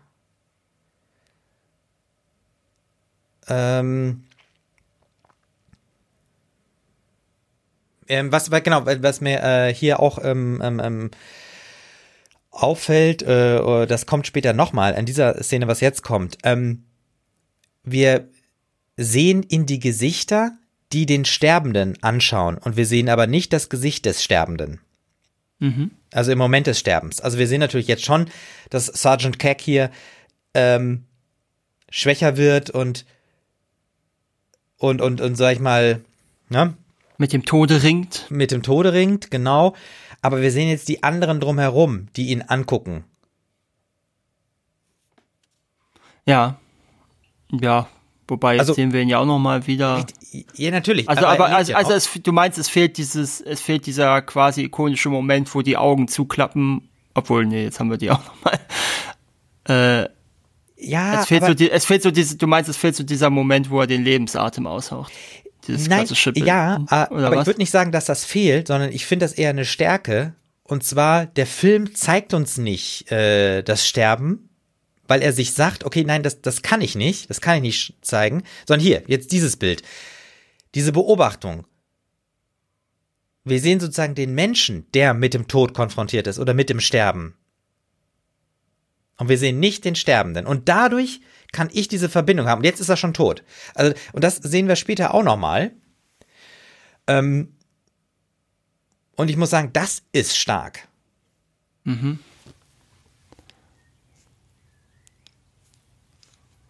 Und ich finde, das ist auch authentisch, wenn man so will. Inwiefern? Weil wir nicht sozusagen äh, den Sterbenden spielen, sondern wir sehen das Schauspiel des Schauspielers, der den Sterbenden beobachtet. Und ich finde, das ist ähm, durch diese, ich sag mal, Perspektivwechsel, ich bin ja auch der, der, sag ich mal, äh, dem Ganzen nur zuschaut. Ja, ja, also, Also- du meinst, du bist halt da mehr drin, weil du eben Teil dieser Zuschauer bist und nicht der und nicht den Sterbenden sehnst. Ja, der ja, du richtig. nicht bist. Ja, ja, ja, ja. Ja, genau. Und vor allem, weil ich ja weiß, es ist ein Film, so, ne? Sondern dadurch kann ich wirklich mehr so sagen, oh, ist das wirklich nur ein Film oder ist da mehr? Weil ich weiß, die haben den Tod oder den Sterbenden gesehen und mit denen gehe ich ja jetzt noch ein Stück, äh, ein Stück weiter in dem Film. Und jetzt hier, dieser Schmetterling, war das wohl ein Zufall? Gute der da so Frage, einmal ja. Also, so kurz durch ist? ja, ich, gute Frage. Kann sein, kann nicht sein. Ich habe nichts Spezielles dazu gelesen, dass es extra irgendwie einen blauen Schmetterling gefangen hat oder so dafür. Aber wenn es ein Zufall war, passt er natürlich trotzdem, passt er natürlich gut zum, zum Stil des Films rein. Ne? Ja, ja, genau. Und Jetzt hier auch gerade diese subjektive kurz mit ähm, Ja, auch Verlangsamung. so ein bisschen was von einem Sterbenden hat, der jetzt gerade ins Gras fiel.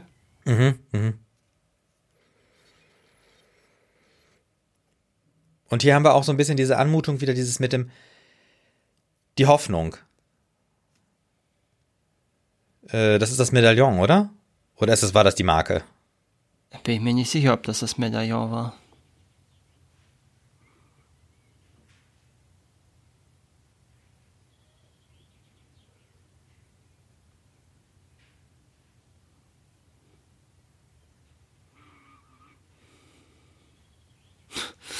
Das, auch, das sind auch sehr, sehr ähm, grauenhafte Dialoge eigentlich. Mhm. Also nicht, nicht geschrieben, sondern von dem Inhalt her natürlich. Ja, ne? Wenn ja. man darüber diskutiert, äh, retten können wir nicht, äh, können wir es riskieren, ihm wenigstens noch äh, Schmerzmittel zu geben, mhm. wenn er, während mhm. er da jämmerlich verreckt, oder ist das, oder riskieren wir damit nur unser eigenes Leben? Ja, ja, das ist, das ist ja im Prinzip. Und die ähm, Frage, und die Frage ist eben nur, hört er dann auf zu schreien? Mhm. Ja, eigentlich ist das sozusagen, ähm, man hat ja auch immer so dass äh, die Gefahr, wenn jetzt die anderen Soldaten die anderen den den den Verletzten schreien hören, dann äh, demoralisiert die ja auch, werden die auch demoralisiert und das will man ja irgendwie auch verhindern. Das ist ja schon irgendwie verrückt so zu denken, ne? Ja, es ist eben absoluter Wahnsinn der Krieg. Mhm. Mhm.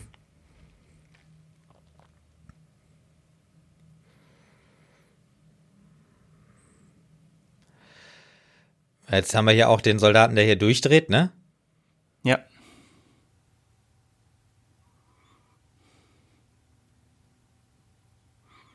Er ist aber auch ziemlich weit oben, ne? Das ist halt, da, ne, da denkt man sich auch so. Ja, aber irgendwie müssen sie ihn ja einnehmen, den Hügel, ne? Ja, ich meine jetzt gerade, dass er ihn, äh, er wollte ihm ja, der Sunny wollte ihm ja die Morphiumspritze geben. Ja. Und hier ist auch, ich finde, sehr gut getroffen, ähm, wie hier das Gras auf einmal nicht mehr so schön grün ist, ne? Ja.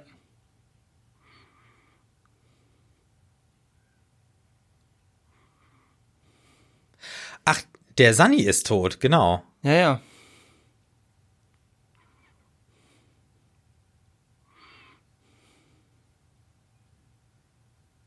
So, ich finde jetzt auch äh, stark, dass ähm, Ja, das ist, man muss ja auch sagen, also eigentlich sind sich äh, Welch und Witt ziemlich ähnlich. Die sind doch beide eigentlich emotional, oder? Ja, ja, klar. Emotional ist ja nicht falsch, ist ja nicht der Gegensatz. Der Gegensatz ist ja, dass er den Krieg äh, nicht philosophisch überhöht. Mhm. Mhm. Ja, ja, ja, ja, richtig. Ja, sondern eher so, ich weiß nicht, pragmatisch kommt, wird ihm auch nicht ganz gerecht, aber eher pragmatisch als philosophisch. Mhm. Oder praktisch. Vielleicht kann man das so sagen. Ja? Praktisch? Ja, oder er, er nimmt den Krieg an und das Leben, ohne ja, und, und zu reflektieren. Nee. Ja. Während hingegen Witt reflektiert das Leben so lange aus, dass er scheinbar schon außerhalb, oder scheinbar schon darüber schwebt. Mhm, richtig. Hingegen ist äh, Colonel Tall nicht emotional, ne? Oder halt nur emotional. Also ja. euphorisch oder wie auch immer. Also. Ja. Oder also halt viel mehr von Ehrgeiz zerfressen vor allem. So, auch. genau. Also äh, äh, Colonel Tall ist, sag ich mal, ganz anders als äh, Witt und Welch. Und Witt und Welch sind einfach nur. Und zwar aus mehreren Gründen. Ne? Mhm. Das, äh, das kommt ja zum einen daher, dass er ja, er ist älter und höher in der mhm. Befehlskette als die. Mhm. Und er hat ja, die sind ja alle jetzt gerade ausgebildet worden für diesen Krieg speziell. Ja. Während hingegen er, das sagt er ja, ich muss 15 Jahre auf meinen Krieg warten. Das heißt, er hat ja 15 Jahre lang nur damit sich beschäftigt, in der Theorie sich mit vergangenen Kriegen zu beschäftigen. Mhm, mh. Das heißt, das ist für ihn viel weiter weg, ironischerweise, äh, als für die Jungs, die jetzt speziell für diesen Krieg quasi ausgebildet wurden und sich gemeldet haben. Mhm.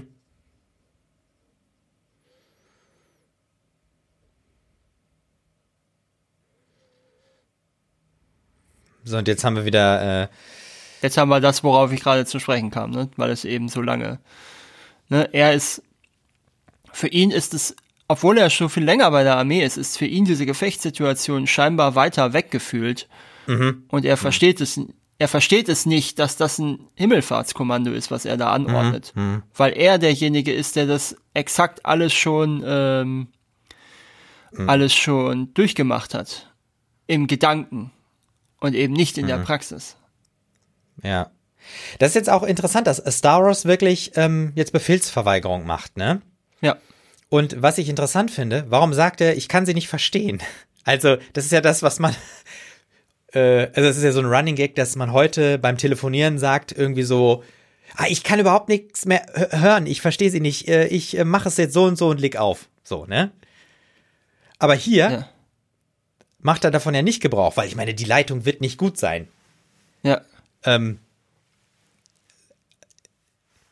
und was halt auch interessant ist, dass ähm, Colonel Tall jetzt äh, Captain Staros durchschaut und auch äh, wegen dieser Geschichte mit den, mit den Zeugen.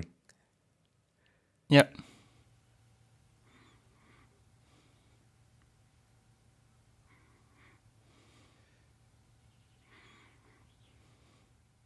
So, und er kann nicht, er kann nicht mit diesem Widerspruch umgehen, ne? Mhm.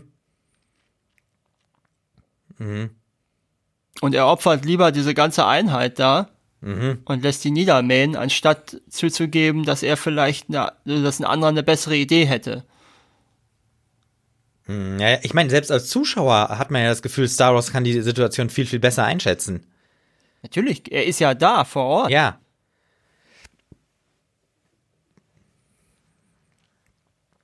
Mhm. Und hier haben wir auch noch gesehen, wer jetzt gerade gerungen hat, soll ich das jetzt wirklich so machen? Ja. Und äh, sich dann entschieden hat, ja, ich mache jetzt Befehlsverweigerung. Mhm. Er wollte sogar gerade kurz einmal auflegen, ne? Ja. Jetzt kommt das mit den Zeugen, glaube ich. Ja. Und sogar seine äh, äh, Kameraden sprechen ihm zu, das ist ein Befehl. Ja. Also selbst seine Kameraden würden es ihm mhm. nicht übel nehmen, mhm. wenn er das äh, das verstärkt natürlich dann die Situation später, wenn er abreisen muss, äh, mhm. wo sie ihm dann danken, die, die es noch übrig sind.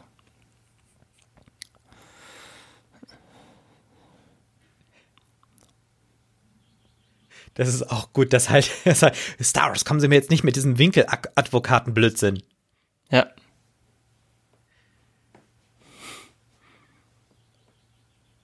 Und Colonel Tall ist ja auch eher ungewöhnlich eigentlich, auch gerade für einen US-Film, diese Form von Befehlsverweigerung da so ja. explizit drin zu haben. Ja.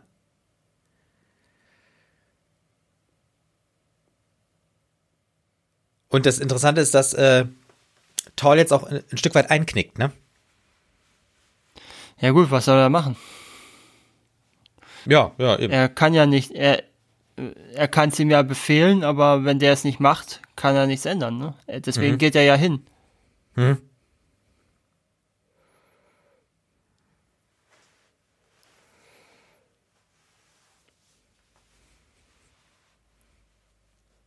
Ist aber auch schön, dass er selbst diese, die, die, die den Status quo nochmal als Befehl ähm, ähm, durchschreit, eigentlich, ne? Ja.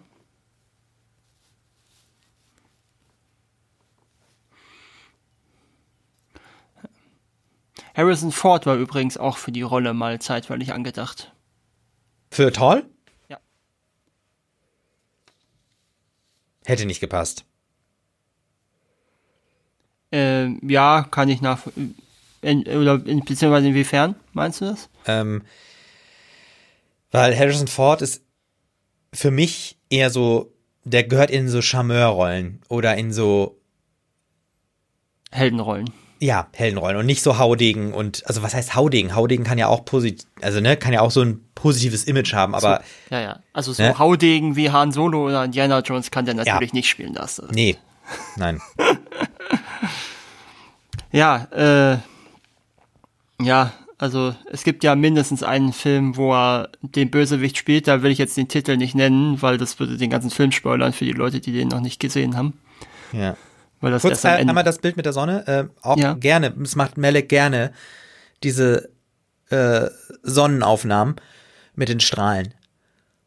Ja, und hier finde ich jetzt wieder wird die Grausamkeit zurückgenommen, dadurch, dass er eben die Musik und die Schreie komplett rausnimmt. Also die Musik reinnimmt und die Schreie komplett rausnimmt. Ja, ja vielleicht sind wir jetzt auch so ein bisschen wieder bei Private Wit in dieser, weißt du, in dieser äh, Distanziertheit, in dieser sphärischen aber ist gerade diese Distanziertheit jetzt direkt in dem Moment auf dem Schlachtfeld, im Moment des Sterbens und des, des nicht des Sterbens, des jämmerlichen Verreckens, sagen wir ja. es mal so, wie es ist, äh, sorgt nicht gerade die dafür, dass wir den Krieg scheinbar weniger bedrohlich ansehen oder schlimm ansehen. Das ist vielleicht auch der Vorwurf, den ähm, Welch Witt machen könnte. Weißt du? So dieses. Nee, das wird ihm ja, glaube ich, sogar auch vorgeworfen. Oder? Irgendwo? Äh, pff, kann ich dir jetzt so aus dem Stegreif gar nicht sagen. Nee, ich weiß es auch nicht, aber äh, wäre ja plausibel.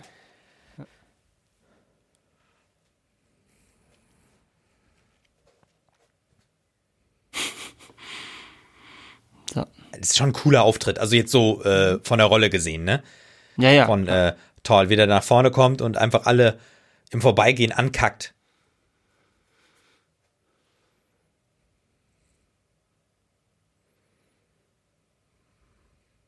Ja. Ähm, vielleicht äh, noch ein paar Namen so mal, die noch, die nicht rausgeschnitten wurden, sondern die tatsächlich äh, gar nicht mitgespielt haben, aber die in Ja. der Idee waren. Es waren zum Beispiel Leonardo DiCaprio, Matthew McConaughey, Johnny Depp, Brad Pitt, Nicolas Cage, Kevin Costner, Ethan Hawke, William Baldwin, und Josh Hartnett hat achtmal wohl für den Film vorgesprochen und niemals durfte er überhaupt mal Malek treffen. Edward Norton wollte er auch dabei haben, hat auch nicht funktioniert. Und äh, Bruce Willis hätte so gern mitgespielt, dass er sogar bereit gewesen wäre, die Flugtickets für die Crew zu bezahlen. Oh, das ist ja auch interessant. Ja, Ja, war das, Und- ist das nicht, ist das nicht auch so, ähm, kannst du gleich nochmal weiter ausführen, ähm, aber dass, dass eigentlich jeder äh, oder, oder viele Schauspieler so den Traum haben, auch einmal mit Malik ähm, gedreht zu haben? Scheinbar ja. Und äh, John Savage und Woody Harrelson sind dann auch noch einen ganzen Monat, nachdem sie eigentlich abgedreht waren, da geblieben, um ihm einfach zuzuschauen. Ähm, wie gesagt, ich, mag so sein, ist bestimmt auch interessant. Aber ähm, ich persönlich kann es halt jetzt überhaupt nicht nachvollziehen von dem, was ich halt an den fertigen Filmen sehe. Äh, aber irgendwas scheint er ja dann doch zu haben, dass da die Leute immer hingehen wollen und mitmachen wollen. Ja, und vielleicht kann er sich deshalb auch so viel rausnehmen. Also ich meine, dass er auch so Namen fallen lässt, ne? Ja, ja, ja. Tom Sizemore war auch gecastet, hat sich dann aber doch umentschieden und hat stattdessen im Soldat James Ryan mitgespielt. Und äh, Neil Patrick Harris hätte auch, war auch im Rennen, äh, aber dessen Rolle hat dann Lukas Haas bekommen, die ja dann komplett rausgeschnitten wurde. Also, Hm, ja, okay, also hat er nichts der verloren. wär, also ja, genau, also der über wahrscheinlich ein bisschen Geld, aber ansonsten. ja, gut, äh, okay. Ja. ja. Geld, wo wir gerade dabei sind, das passt gerade so gut. Äh, äh, der Film wäre beinahe nicht produziert worden, Ja. weil Sony irgendwann gesagt hat, nee, äh, wir haben nur ein 45, Dollar, 45 Millionen Dollar Budget, das geht da nicht mehr. Und dann ist eben Fox eingesprungen und hat die Kohle zugegeben. Ah, okay, ja, ja. Also das erklärt vielleicht auch, warum es da dann doch so Stress gab mit den Produzenten. Ganz kurz, hat er hier auf den Vogel geschossen? Äh, pff, keine Ahnung, habe ich jetzt nicht. Das habe ich mich früher schon öfters mal gefragt. Vielleicht erschrickt er sich in dem Moment. Ja, ja, ja. Und, Okay, also ja, mit dem Geld ist eine interessante Sache. und äh, also Malek hat die beiden vom Set, äh, ja vom Set verbannt tatsächlich. Die durften nicht bei den Dreharbeiten mehr dabei Die sein. Produzenten, die Produzenten. das ist schon eine Nummer. Ja. Und das ging auch noch weiter, dann bei den Oscars. Äh, äh, äh, die beiden wollten, haben gesagt, wir gehen zur Oscar-Zeremonie, weil wir die Produzenten sind. Ne? Und äh, Malek hat dann gesagt, ja, wenn ihr hingeht, dann gehe ich nicht hin, dann bleibe ich zu Hause. Und Ja. das resultierte dann dahin, dass keiner von den dreien bei der Zeremonie dabei war. Oh Mann. Also man, man muss sagen, dass, also Melek, Melek-Filme sind schon fast Autorenfilme, ne? Ja, Also, ja. Weißt, Ja, ja, also das- weißt, was ich damit meine, ne? Ja, ja, ist- Er hat zwar auch Produzenten und so, aber irgendwie, ähm,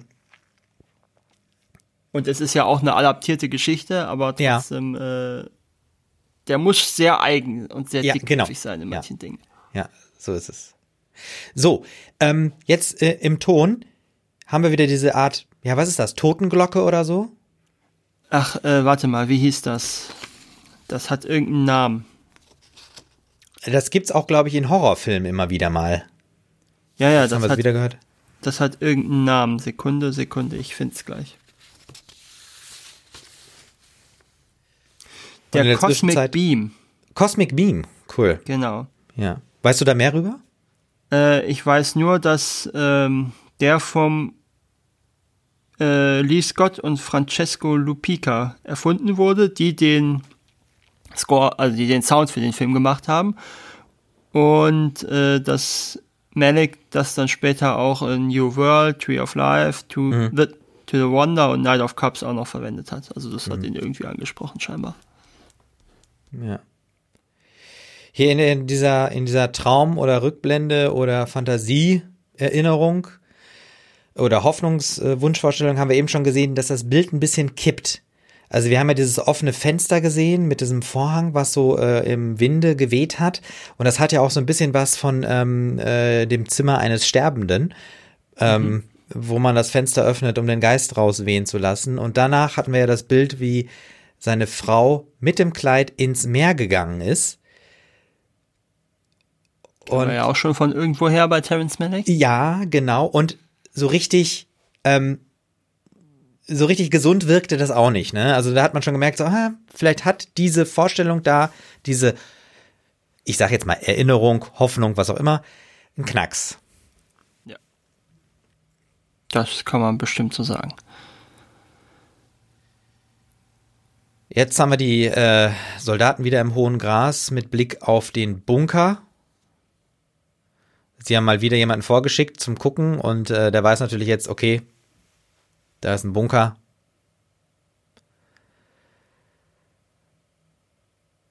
Und Ja. fünf Maschinengewehre.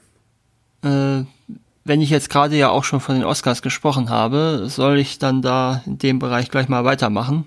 Angesichts Ja. der Tatsache, dass der Film ja eh schon gleich zur Hälfte durch ist. Ja, schon zur Hälfte durch.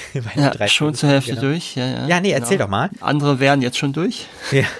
Ähm, ja, äh, Kinema Junpo Awards 2000. Terence Malick als bester Regisseur eines fremdsprachigen Films ist ein japanischer Preis. Bei den Césars Aber das ist doch interessant eigentlich, ne? Ja, ja. Bei den Césars war nominiert, ja gut, macht natürlich in dem Fern auch Sinn, weil es natürlich auch ein Film mit Bezug zu Japan ist. Ne? Ja, ja, natürlich. Äh, bei den Césars 2000 nominiert als bester fremdsprachiger Film, da hat dann äh, Alles über meine Mutter von Pedro Almodovar gewonnen. Bei der Berlinale 99 gab es den Goldenen Bär und eine besondere Erwähnung für John Toll als Kameramann. Bei den Satellite Awards gab es Preise für beste Kamera, beste Regie, bestes Drama, beste Musik und einen Sonderpreis für das herausragende Ensemble. Und war noch nominiert als bester Schnitt, da hat der Soldat James Ryan gewonnen und bestes adaptiertes Drehbuch, da hat Gods and Monsters gewonnen. So, und jetzt kommen wir zu den Oscars. Da war der Film nominiert als beste Kamera, da hat der Soldat James Ryan gewonnen. Terence Malick war nominiert für die beste Regie, da hat Steven Spielberg für Der Soldat James Ryan gewonnen. Bester Schnitt, da hat Der Soldat James Ryan gewonnen. Nominiert für bester Ton, da hat Der Soldat James Ryan gewonnen. Äh, du verstehst, warum ich es so interessant fand, als du den vorhin erwähnt hast. Ja, ja. Ähm, beste Musikdrama gab es damals als eigene Kategorie. Da hat Das Leben ist schön gewonnen. Bestes adaptiertes Drehbuch hat Gods and Monsters gewonnen und bester Film wurde damals Shakespeare in Love. Das heißt also, wir kommen auf sieben Nominierungen, ohne einen Preis gewonnen zu haben bei den Oscars. War also dann im Nachhinein auch nicht schlimm, dass keiner von denen dann dorthin gegangen ist. Gab eh nichts abzuholen. Ja, ja, ja. Wobei natürlich dann die Frage ist, ob eventuell dann, äh, je nachdem, wie weit das im Vorfeld öffentlich bekannt war oder irgendwie innerhalb der Branche zumindest bekannt war, ob das vielleicht dann auch Auswirkungen auf die Siegchancen hatte, wenn die sich da die ganze Zeit rumzanken. Ah, Ach so, ach, ja. Das, das weiß ich nicht. Kann man nicht sagen, ne? Aber Könnte, also ich sag mal so, es erhöht die Siegchancen bestimmt nicht, wenn alle wissen, dass die sich da hinter den Kulissen rumzanken und Ja. nicht mal wissen, wer da hingehen will überhaupt. Zur vor allem noch schlimmer wäre es ja dann, die würden was gewinnen und dann ist keiner wirklich da, ne? Ja, ja, ja. Das, ist ja dann noch dann- äh, dramatischer. Aber ich muss sagen, ich finde das äh, total interessant, äh, dass, dass hier wieder so, so, so, so, so zwei Filme, ich meine, das haben wir ja schon öfters gehabt, also gerade beim Thema Preise, wie die Konkurrenz ist in den Jahren. Und dass wir hier Soldat James Ryan und ähm, äh, den schmalen Grat haben im selben Jahr.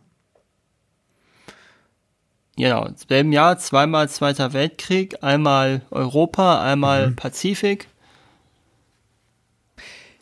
Beide Das- Male hochrangige Regisseure, hochrangiges Ensemble ja auch. Ne? Soldat James Ryan hat ja auch jetzt nicht gerade Mhm. ein schlechtes Ensemble. Ganz kurz, dieses Bild äh, finde ich sehr, sehr schön, weil das Gras fast schon am Leuchten ist. Also super, ja. Nee, genau, erzähl, erzähl weiter. Äh, ja, beide Male hochwertiges Ensemble, beide Male natürlich Kriegsfilme. Nur Mhm. mit dem Unterschied, ähm, Soldat James Ryan ist wahrscheinlich besser zu konsumieren. Ne? Ja, das auf jeden Fall. Ich weiß gar nicht, wie es mit der Laufzeit ist. Der ist ja auch nicht ganz so kurz, glaube ich. Hm, Kann ich jetzt auch Aber ich genau schätze sagen. mal, aber ich schätze mal, es werden jetzt nicht ganz. Äh, man kann auch mal kurz nachgucken, wenn man. Wir haben ja alles. Äh, aber ist halt einfacher zu konsumieren, weil natürlich dieser ganze ähm, philosophische oder esoterische Aspekt wegfällt und Steven Spielberg natürlich auch etwas massenkompatibler arbeitet als Terrence Malick. Mhm, Das ist vielleicht auch mit ein Grund. Hm. Ja, Soldat, nee, Soldat James Ryan geht auch 169 Minuten, also es geht so. eine, ist eine Minute kürzer. Ach. Okay, also ist tatsächlich. Aber, aber äh, selbst, ich hätte jetzt auch geglaubt, wenn du gesagt hättest, der ist kürzer. Ähm, Ja, ich hatte den auch, hätte den jetzt auch eher so als zwei oder zweieinhalb vielleicht in Erinnerung. ja, aber ja, aber es ist interessant. gut, weil- dass ich nochmal nachgeguckt. Genau, richtig. Nee, aber weil äh, in meinem Kopf würde ich auch sagen, der, der geht, der, der, der guckt sich leichter weg, ne? Ja, So, hier einfach nochmal ein kurzes makabres Bild, also die Natur, sozusagen hier die Hunde, die sich ähm, an den Leichen ähm, sättigen, mit dem Nebel im Hintergrund, bläuliches Licht. das Geschrei dann noch dazu. Ja, wer entscheidet, wer stirbt?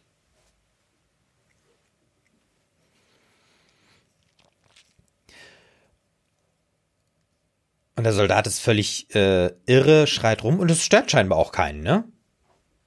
Warum auch? Der, der Feind scheint ja nicht mehr da zu sein. Mhm. Also kann er doch rumbrüllen. So egal, wenn das, wenn er es braucht. Solange er nicht rumballert auf die Kollegen. Oder Kameraden.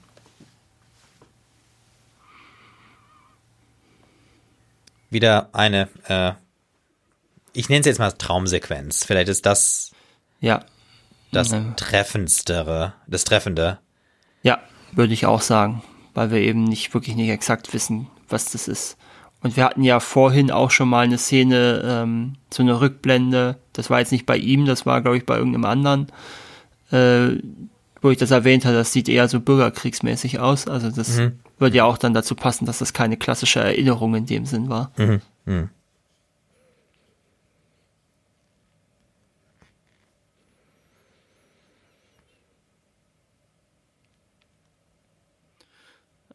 Ist übrigens nicht am Originalschauplatz gedreht worden.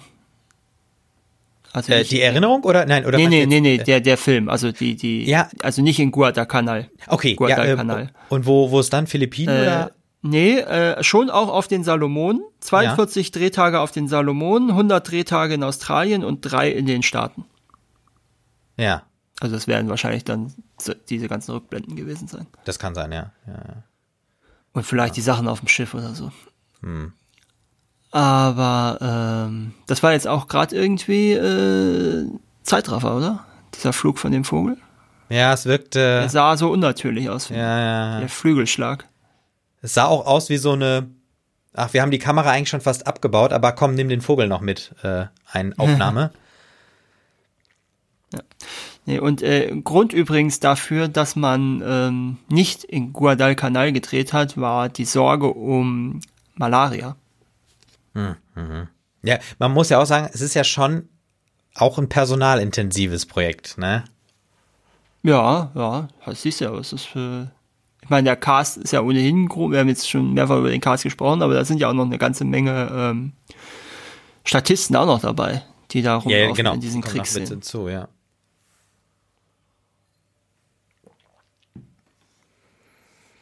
So, Blick auf den Vollmond mit der äh, mit dem mit den Wolken davor. Es ist irgendwie morgen. Soldaten schlafen noch erschöpft im Matsch eigentlich. Oder auf dem Boden.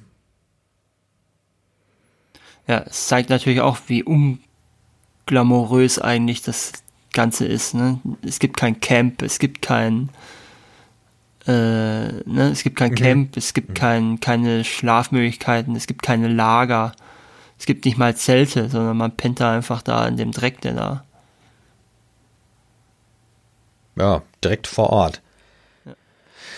Und das Thema mit der Wasserversorgung hatten wir ja auch, oder es kommt, glaube ich, später noch. Ähm, Jetzt kommt ja mehrfach vor sogar.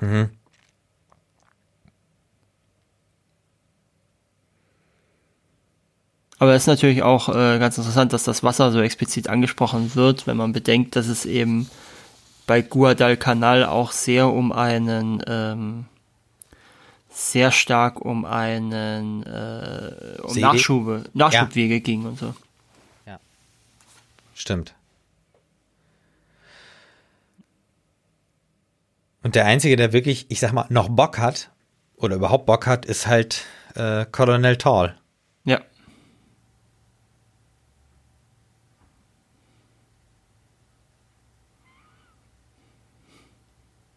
Ich muss, muss sagen, ich finde es auch sehr schön, wie wir immer sozusagen auch das Gras hören, ne? wenn die ähm, Soldaten da durch äh, robben oder marschieren. Und ich muss auch sagen, im Gegensatz, sage ich mal, zu so Vietnam-Kriegsfilmen, finde ich es hier fast schon ein bisschen beruhigend, dass wir halt auf so einer Graslandschaft unterwegs sind und nicht die ganze Zeit in so einem Dschungel. Das, Weil das, weil da weniger Gefahr droht, meinst du? Oder Ähm, ja, weil es für mich als Zuschauer auch ein bisschen einfacher ist. Also wir merken das ja später noch, wenn wir dann in diesem Flussbett sind und äh, wir dann auch im Dschungelmeer unterwegs sind, dass wir da, ähm, da wird es anstrengender. einfacher zu überblicken, meinst du? Ja, genau, so Oder- ist es, Ja, mhm. ja, ja, so ist es ein bisschen einfacher zu überblicken. Und hier auch wieder sehr schön dieser, äh, diese Steady-Fahrt mit ähm, dem Blick in die Sonne direkt rein. Und Ich finde ja dieses Soldaten. Bildchen mit diesen ganzen äh, Kugeln ganz interessant. Oder Hülsen Ja, sind's ja. da. ja, ja, richtig. Irgendwie aus Sicht der MG-Stellung, ne? Wo einfach diese ganzen Hülsen da rumliegen und wenn die da jetzt nicht vorbeikommen und das aufräumen, liegen die noch 100 Jahre da oder so. Mhm.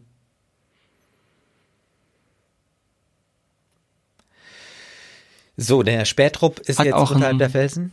Ja, hat auch ein bisschen was von Golgatha, finde ich, wenn man da so hochschaut. Ja. Ne, diese, Ja. Mit, den, mit diesen Bäumen oder was das da sind. Du hast vollkommen, du hast vollkommen recht. Ähm, dass ich, ich habe auch irgendwie, ich habe nicht weiter drüber nachgedacht, aber die Assoziation ist komplett richtig. Also mir ist das auch aufgefallen.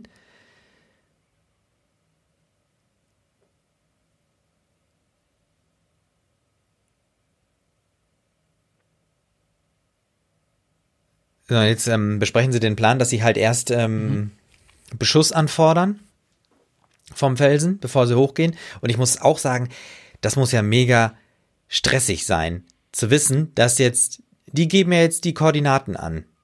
Ja. Und geschossen wird quasi blind, ne? Mhm. Von irgendwo. Und die müssen ja nur ein paar Meter daneben liegen. Und dann äh, sind die eigenen Leute unter Beschuss. Ja.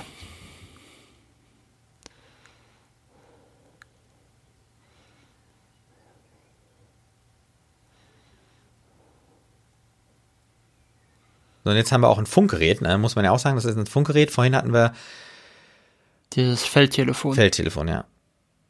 Aber auch eine kurze Antenne, ne? Ja. Wobei ich jetzt gar nicht weiß, wie das äh, damals Was? vor Ort war. Nee, genau, weiß ich, was weiß ich auch nicht.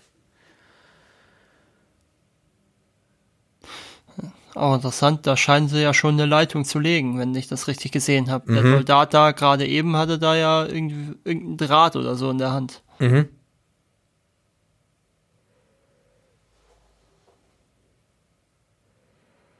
So, und da darf man auch keinen Zahlendreh haben, ne? Man muss ja, wenn man Ja. diese,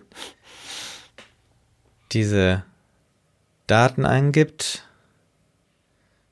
So, jetzt geht's los. Golgatha, wenn wir es jetzt mal nennen, wird Mhm. Unter massivem Beschuss äh, genommen. Und die eigenen Soldaten müssen echt in Deckung gehen. Also man muss ja auch noch mal dazu sagen, Ja. das ist ja auch verdammt laut. ja. Also, ähm, das, ähm, also ich hätte ja dauernd Angst auch vor einem Knalltrauma. Und Ich das glaub, werden ja sicherlich einige haben, ne? Ja, ja, aber ich glaube, das ist angesichts der Tatsache, dass du von Feinden beschossen wirst, zu vernachlässigen bei der Angstliste. Wahrscheinlich schon. Ja, wahrscheinlich ist die Angst das, was äh, dich nicht darüber nachdenken lässt, dass du jetzt das Trommelfell platzt. Jetzt haben wir mal immerhin eine Hand von einem Japaner gesehen. Ja. Und äh, das ist das, was ich äh, auch eingangs äh, meinte mit, ähm, also Vertreibung aus dem Paradies und dann kommt sozusagen erst, der Feind ist total weit weg und ähm, es hat ja ewig gedauert, bis wir auch mal einen Abschuss gesehen haben von einem, äh, von einem Feind, von einem Japaner. Und jetzt haben wir sozusagen auch erstmal überhaupt eine kämpfende Hand sozusagen gesehen. Also wir nähern uns immer weiter an. Und der Tod ist natürlich schon äh, viel, viel früher da. Oder er ist eigentlich die ganze Zeit da. Der Tod ist ja letzten Endes das Ziel, so blöd es ja klingt. Aber Ist Ja, ja, ja, genau, richtig. Ja, aha. die sind ja nicht dazu da, um Gefangene groß zu machen. ja. und guck mal, Natürlich, jetzt wenn die sich ich jetzt alle, klar, wenn die sich jetzt alle ergeben würden, die Japaner, würden sie das natürlich, sie nicht alle abmetzeln, aber das passiert ja nicht. Ja, und jetzt hier, wie nah wir jetzt schon sind. Also das ist wirklich, ähm, wir sind ja, also gut, ich finde das, wir bleiben mal bei dem Golgatha-Thema. also wir kommen jetzt sozusagen auf einen Höhepunkt äh, hinzu. Also nicht nur geologisch, ne, Ja, sondern auch inhaltlich. inhaltlich, genau. Und auch, ich würde sagen, metaphysisch eigentlich auch.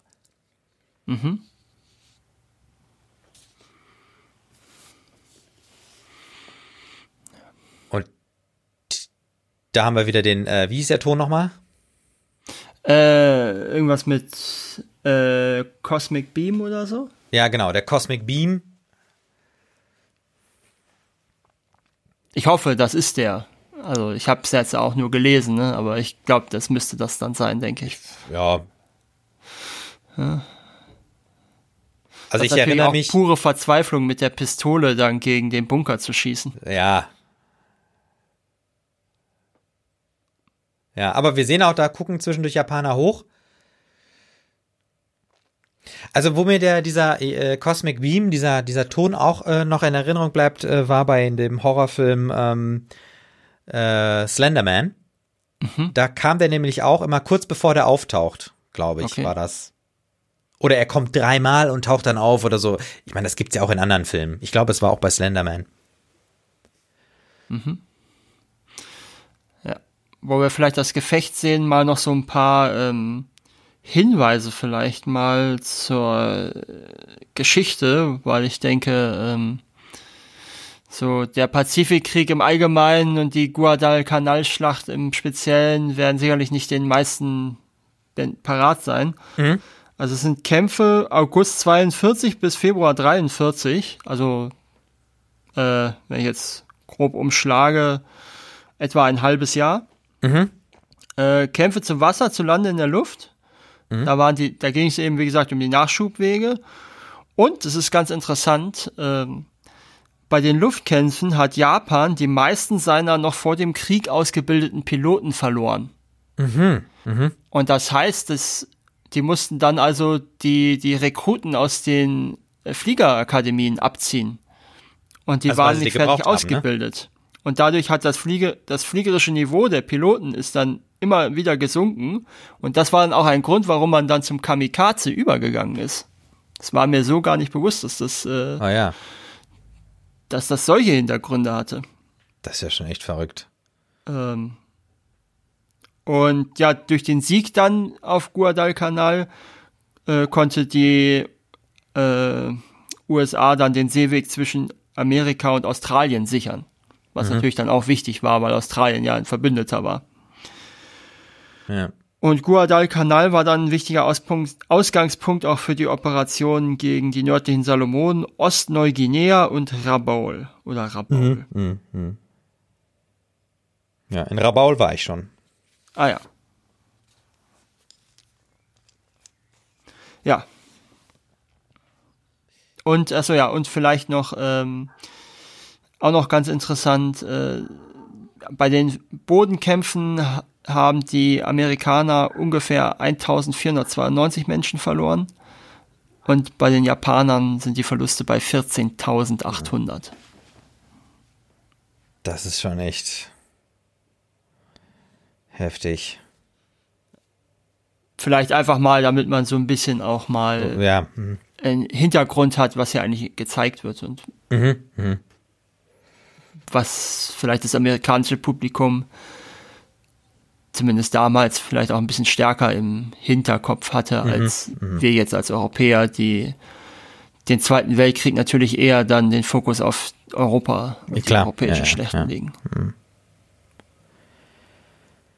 Ich muss auch selbst sagen, äh, für mich war, äh, ich habe beim Zweiten Weltkrieg echt den ganzen Pazifikkrieg oft nicht auf dem, also lange nicht richtig auf dem Schirm gehabt. Also, mhm. was sag ich mal, auch die Dimension dieses gesamten Krieges eigentlich äh, betrifft. Also es war ja wirklich ein Weltkrieg und nicht ja, nur ein ja. Europakrieg, ne? Also ja, das muss man ja wirklich immer wieder sagen.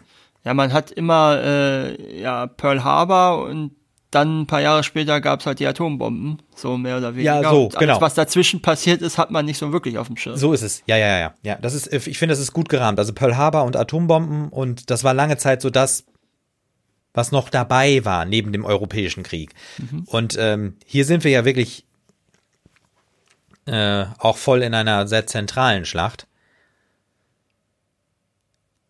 Ja, und äh, wie zentral die ist, sieht man auch daran, dass es diese Schlacht bereits 1953 das erste Mal verfilmt wurde, mit äh, Anthony Quinn unter anderem. Ja, für äh, um, äh, um, um Guadalcanal, oder? Ja, ja, Guadalcanal. Ja. Äh, unter dem Titel Guadalcanal Diary. Mhm. Äh, dann gab es 1951 den nächsten Film. Da ging es dann eher um, ähm, um Flieger, also mhm. um die Luftkämpfe bei Guadalcanal. Da war John Wayne mit dabei. 1955 gab es einen Film von Raoul Walsh äh, zu dem Thema. Das war auch eine Romanverfilmung. Dann gab es 1964 Sieben Tage ohne Gnade. Das war die erste Verfilmung von Insel der Verdammten, die auch für den Film die Romanvorlage war. Dann gab es 98 eben Der schmale Grat. Und dann gab es 2010 noch so eine Miniserie von HBO mhm, über den Pazifikkrieg. Genau. Ja. Also im Prinzip das Gegenstück zu Band of Brothers dann. Ja. Wurde auch von Steven Spielberg und Tom Hanks produziert und da sind die ersten beiden Folgen auch zum Thema Guadalcanal. Mhm, ja. Also ist schon einiges allein nur für diese eine Schlacht, mhm. die man sehen kann. Ja. Und wir sind ja mittlerweile auch ähm, jetzt so in so einer, ich sag mal, ausgeglichenen Situation. Also jetzt schon wieder nicht mehr, aber eben haben wir ja sozusagen eine Phase gehabt, wo einfach sozusagen japanische Soldaten und ähm, amerikanische Soldaten einfach quasi sprachlos nebeneinander standen. Ja, vor allem sich gegenüberstanden und nicht äh, die einen unterhalb der anderen waren. Ja, also wir können ja sagen, wir haben jetzt, der Feind hat ein Gesicht bekommen. Und vor allem, was ich auch interessant fand, wir haben ja gesehen, die sind alle sind ja auch alles, die haben ja nackte Haut gehabt. Das sind ja quasi auch bloße Menschen, ne, nackte bloße ja. Menschen. So, das und die haben wir ja eben dann gesehen. Nach wirklich äh, ja, wie lang war es jetzt? Mal, wo sind wir jetzt? Wir sind äh, 100 Minuten ungefähr. Ja, richtig. Also wie wie lange das gedauert hat, das zu begreifen, also bildlich, dass wir hier nackte Menschen haben und nicht einfach nur irgendeinen äh, anonymen Feind. Ja, ich verstehe, was du meinst. Hm. Jetzt haben wir wieder diese Diskussion ums Wasser nochmal. Mhm.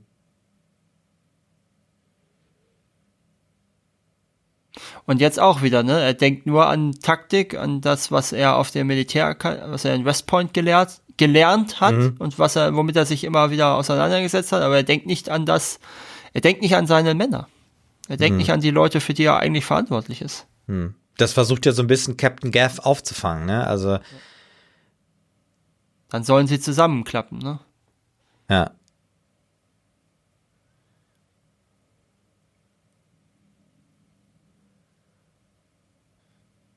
Ne? Also es ist, also für ihn macht es keinen Unterschied, ob er die Leute in den Tod schickt oder ob die Feinde äh, ihn die Leute erschießen. Ne? Nach dem Motto, wenn du Soldat bist, dann musst du halt damit rechnen, dass du stirbst.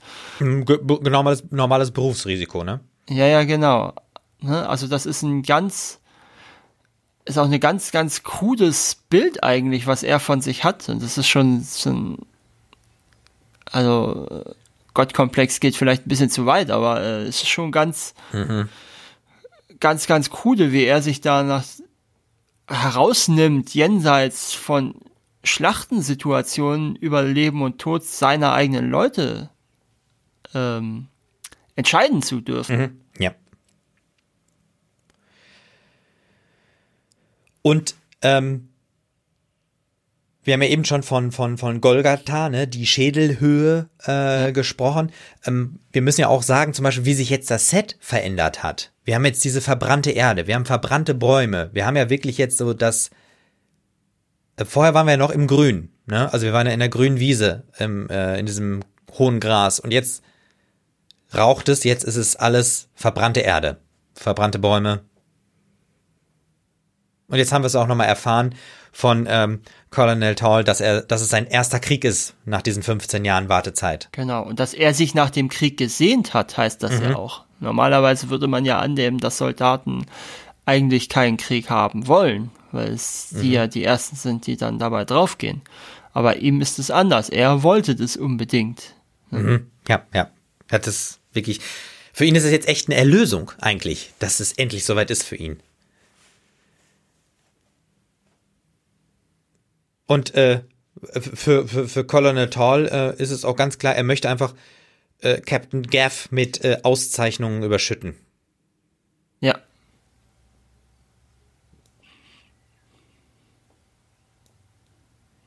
Und äh, ja, aber wie löst jetzt, äh, also ich meine, er hat äh, ein bisschen Einsicht hat er ja, ne, Colonel Tall, weil er jetzt Leute zum Wasserschicken holt.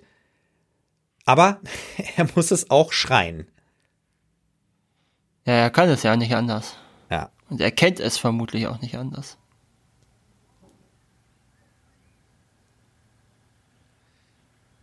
Hier sehen wir so einen, ja, zusammengekauerten Japaner, eigentlich ja noch ein Kind, äh, der auch so in so einer, nackt, genau, und der halt in so einer Embryonalstellung ist, ne? Mhm. Und wir haben, das war auch schön, ähm, wie hier äh, der Soldat einfach äh, den Kopf geschüttelt hat als hätte er diese Szene gerade, also hier äh, Adrian Brody, ja. Corporal Five, äh, wie er einfach nur den Kopf geschüttelt hat. Und wir, wir wissen gar nicht, ob er diese Szene beobachtet hat oder nicht. Ja.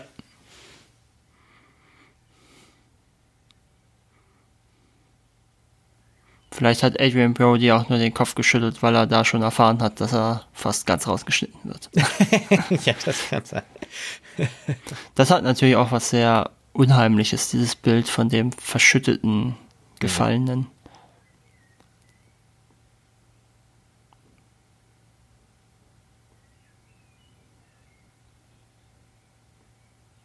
Ja, und dann auch natürlich dieser Nebel drauf. Und wir sind sehr lange in dieser Einstellung, ne? Ja. Das muss man äh, sagen. Und jetzt, verzieht sich der Nebel fast einmal ganz komplett. Mhm.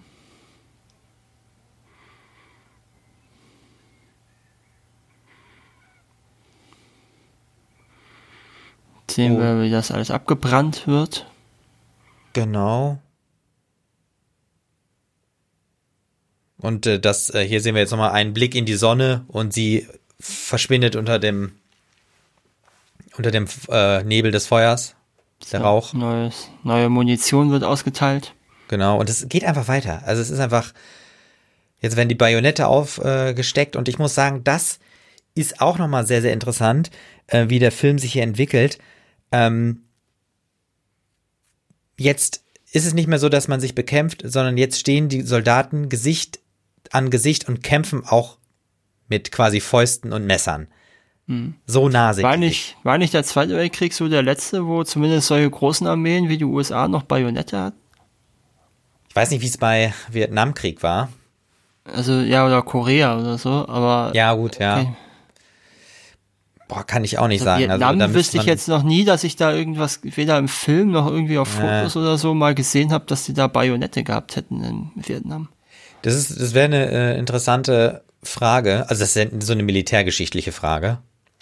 Ja, aber es wäre natürlich auch interessant, weil es ja auch was aussagt, mhm. wie man den Krieg führt. Denn um ein Bajonett zu benutzen, muss ich ja, kann ich ja nur maximal die Gewehrlänge weg sein vom Gegner, sonst ist es ja Quatsch. Das ist dann wirklich so Mann um Mann. Und äh, das geht ja dann später weiter in Kriege und Schlachten, in denen sich die Soldaten, in denen sich eigentlich gar nicht mehr zwei feindliche Armeen gegenüberstehen, sondern in dem im Prinzip ähm, ja, ja Angriffe Männer. aus der Luft, nee, nee, Angriffe so, aus der Luft meinst, ja, ja, ja. Äh, ausgetauscht werden. Ja, ja, ja. ja? Oder indem man eben vorher Flächenbombardements macht und dann überhaupt erst mit der Art, äh, mit der Infanterie reinkommt. Ja. Und hm? hier auch wieder sehr explizit. Ja, äh, wobei es da nicht ganz so extrem war, weil eben viel geschnitten. Schnell, also genau. Durch die schnellen schnell Schnitte geschnitten. War. Ja, ja, ja, richtig. Ja. Und jetzt haben wir dieses wirklich bekannte Motiv äh, von der Musik äh, vom Schmalen Grat. Mhm. Diese Filmmusik, die dann gleich ähm, nach dieser wirklich Mann gegen Mann Schlacht ähm, ja, überleitet in ähm, Charles Ives The Unanswered Question. Genau. Und vor allen Dingen auch dem, äh, dem Überfall jetzt auf das japanische Camp, denn das ist es ja jetzt hier, was wir hier sehen. Ja. Und der Einnahme des japanischen Camps und des japanischen Stützpunktes quasi, in Anführungsstrichen. Ja, ja, ja, ja.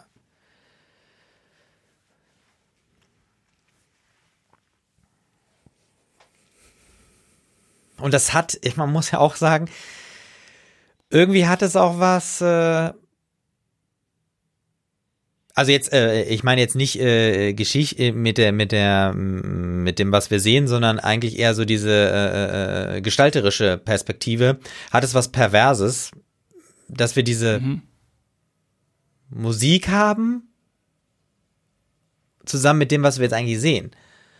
Mhm. Ja.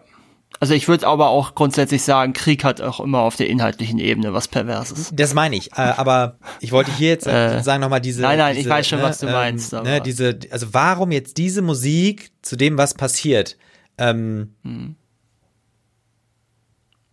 Vor allen Dingen auch, wie es passiert, weil die erschießen ja längst nicht nur Leute, die auf sie schießen, sondern die schießen ja teilweise auch auf wirklich Leute, die auch schon teil, also manche haben ja auch auf Unbewaffnete geschossen. Mhm, mhm, mhm. Aber das passt jetzt wiederum ganz gut. Wir haben jetzt gerade äh, äh, diesen äh, japanischen Soldaten gesehen, äh, der sich an den Kopf gefasst hat und selbst die Musik das auch untermalt hat, diesen Wahnsinn ertragen zu können oder nicht ertragen zu können. Ja, und ist das jetzt heroisch gemeint? Ist es überhaupt heroisch? Also es kann eigentlich nicht heroisch sein, ne? Es ist einfach nur notwendig in der Situation. Ja, vielleicht kann man sagen, dass äh, in diesem Moment ähm, in der Gestaltung des Films, also Musik, also mit der Musik, Gestaltung des Films, also jetzt nicht inhaltlich, sich sozusagen die ähm, beiden Sichtweisen von äh, Witt und Welch sozusagen treffen. Also die Notwendigkeit mit dem, ähm, also Notwendigkeit. Mit dem theoretischen Überbau. Ja, genau.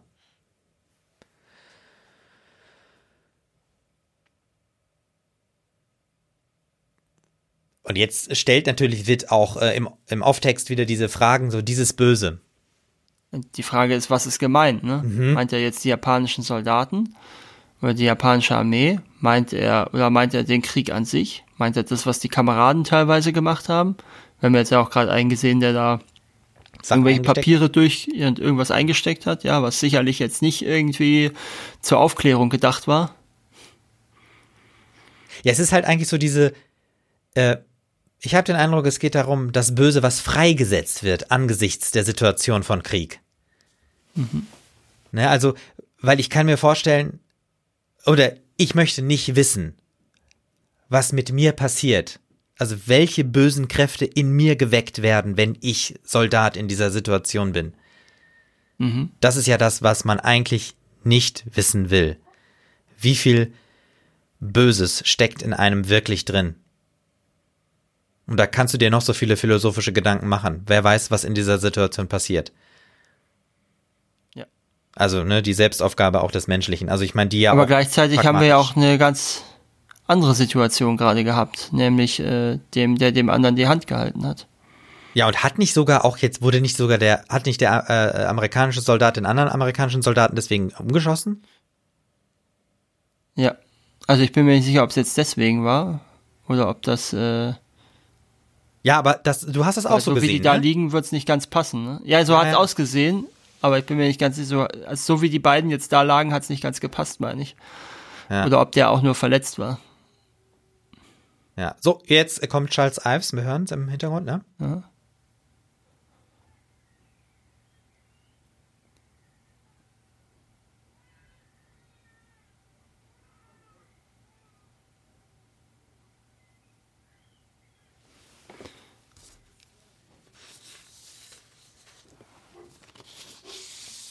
Ja, das ist die Frage. Also der, die Frage oder nee, die Aussage, du wirst in der Hölle schmoren, du stirbst, das ist natürlich dann auch ähm, mythologisch in der Ebene der Amerika aus der Sicht der Amerikaner, ne? Ja. Was hat er da eigentlich in der Hand? Es sah für mich aus wie so eine Art ähm, Zange oder so. Ja. Oder war es das Bajonett? Ich glaube nicht. Nee, nee, das war irgendwas anderes. Jetzt hören wir gerade die Trompete ganz kurz, muss man sagen, das erste Mal. Ich glaube, das war das erste Mal. Die Trompete, die sozusagen die Frage stellt nach dem, äh, nach dem Sinn. Und äh, man muss ja sagen, in der Musik, hm. ähm, diese Streicher, die wir so hören, die so dieses sphärische, diesen sphärischen Teppich bilden, die sind ja quasi ähm, die Droiden. Da, der hat das ja. Das ist ja jetzt das, was er da in der Hand hat. Nee, das Ach so, das ist eine Zange, ne? Das ist eine Zange. Ich glaube, um da irgendwas. Nee, nee die der ziehen hat Goldzähne, die Zähne. ja. Die ziehen die der, Zähne. Der sammelt die Goldzähne ein, ja, ja, ja. Ähm, übrigens, der Japaner, der hat ja gerade Japanisch gesprochen, der sagt, also wenn man das ein bisschen zusammenfasst, sagt er, du wirst auch eines Tages sterben. Mhm. Als Antwort. Mhm. Ja, und das passt ja super auch mit der Charles Ives Musik. Ähm, wir haben die ganze Zeit ähm, diese, ähm, die, das Schweigen der Droiden die eigentlich keine Antwort geben. Und die Druiden, also in der Musik, stehen ja stellvertretend auch dafür, dass hier ja auch Religion an ihre Grenzen kommt. Also praktische Religion.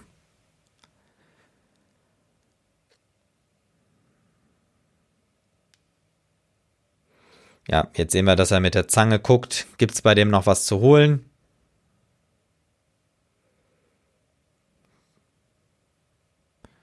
Ja, und wir haben eigentlich nur noch, nur noch Leid. Also es ist völlige Verlorenheit ähm, im Leben. Ausweglosigkeit, Sinnlosigkeit. Ja. Und wir haben auch das Gefühl, während wir hier auch äh, Private Bell so beobachten sehen, sie sitzen ja alle im selben Boot, ne? Sowohl ähm, die Amerikaner als auch die Japaner. Und jetzt haben wir wieder so eine Wasserstelle. Sie kühlen sich ab und es ist auch schön, wie jetzt äh, es müsste Private Wit ja wieder sein, mhm. diesen Lotus-Effekt testet. Ja. Und das Wasser über das Blatt kippt. Eigentlich eine schöne Spielerei, weil wir haben ja wieder diese Berührung zwischen äh, Mensch und Natur. Jetzt wieder der Blick in diese Spiegelung des Wassers. Genau, das, wo man sich auch fragen konnte, gerade ist es überhaupt dort vor Ort oder ist es ein Laubbaum, den wir nicht eher von woanders, von, also von Amerika her kennen? Mhm. Oder vielleicht eine kurze Erinnerung gerade? Ja. Jetzt hören wir wieder die Gesänge, mhm. die wir vom Anfang des Films kennen. Ja, jetzt sehen wir auch wieder dieses Dorf, die spielenden Kinder am Strand. Ja, ich bin ja auch immer erschrocken etwas, wenn ich sehe, dass der Film jetzt immer noch fast eine Stunde geht, weil das hat schon so ein bisschen was vom Ende, finde ich. Ja, ja, ja, ja, das ist, ähm, aber das ist halt auch, ähm, muss man sagen, also es ist gut, dass wir so viel jetzt auch über die, ähm, über das, über das, über den zeitgleich erschienenen äh, James Ryan äh, gesprochen haben, immer wieder erwähnt haben. Und wir gedacht haben, ja gut, der James Ryan ist viel, viel kürzer. Er fühlt sich auch wirklich kürzer an, weil mhm.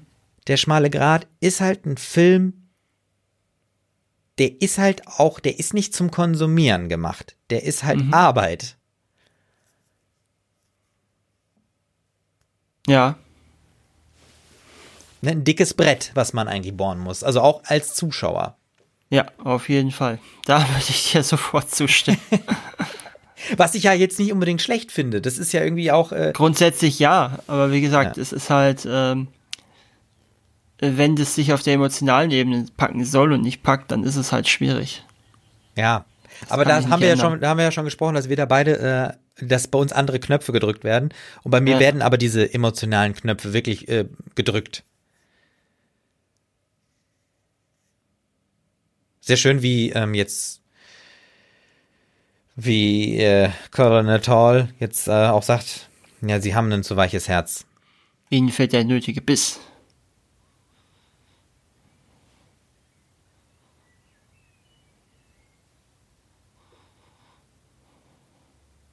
So, wer ist das jetzt nochmal? Ich äh, bin immer etwas überfordert. Star Wars.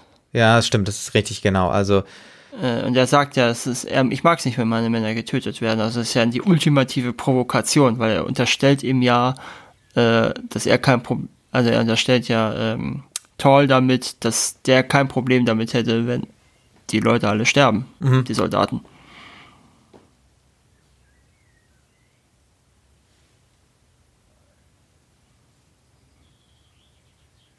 Das ist auch interessant, dass eigentlich Colonel Tall so ein bisschen dadurch, dass er sagt, er möchte nicht, dass diese Geschichte der Befehlsverweigerung da auftaucht in den äh, Büchern, in den Reports. Er kann einfach nicht sagen, dass er seine Ansicht teilt. Dass Tall die Ansicht von Star also kann, teilt. Ja, er kann ihm nicht recht geben und genau. sagen, dass er Unrecht hatte. Ja. Nee, oder vielleicht auch in dem Punkt, ja gut, Befehlsverweigerung ist Befehlsverweigerung. Ne? Da, da, da hat ja äh, Tall eigentlich recht. Aber Tall kann Star Wars nicht recht geben, dass er es nicht abkann, dass die Menschen sterben. Mhm.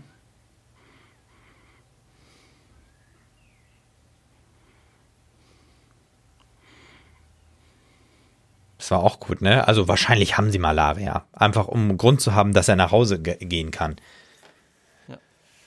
würde ja auch durchaus passen, wenn man bedenkt, dass man sich ja äh, 50 Jahre später auch noch nicht getraut hat, da zu drehen, mhm. wegen der Malaria.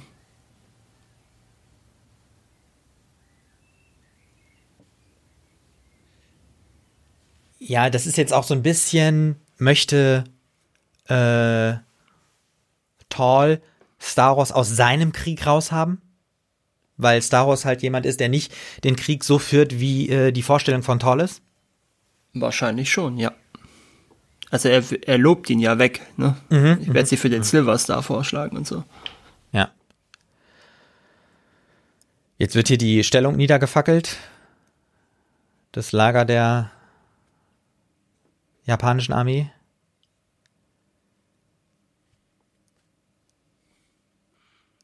Und wir haben Sean Penn mal wieder. Haben wir ja, auch schon lange nicht mehr, nicht mehr gesehen. Ja, ja, ja, ja.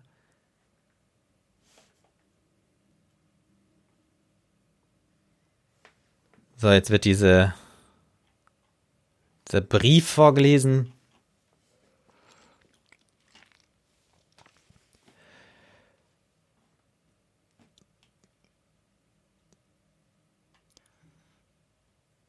Ja, und jetzt hört man schon, dass es offenkundig die Reserve rückt auch schon mal an.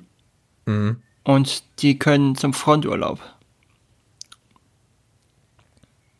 Haben wir nicht eingangs irgendwie gesagt, so da Krieg führen, wo andere Urlaub machen. Ja, ja, wo du von den Postkarten gesprochen hast. Ach, richtig, diese Postkartenmotive auf den, ja, ja, Ja, ja. von den. Mhm.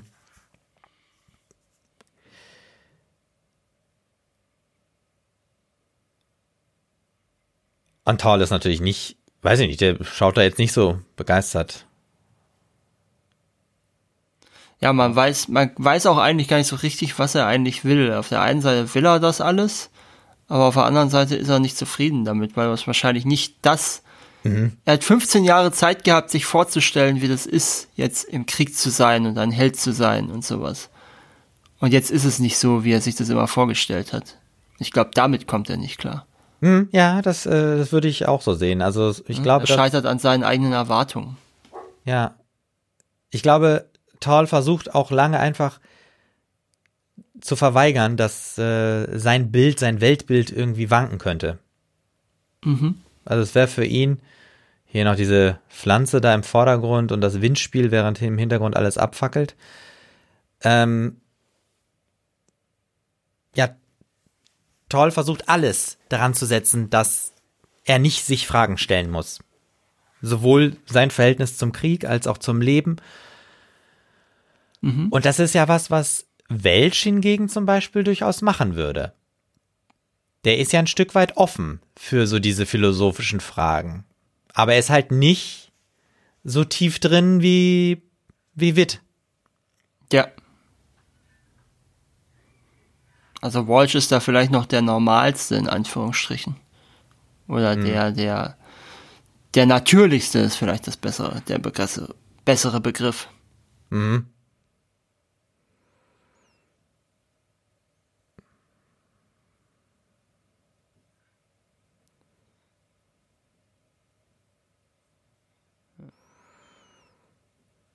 So, und das ist jetzt quasi der Urlaub auf diesem Genau. Flugfeld. Bisschen Bier.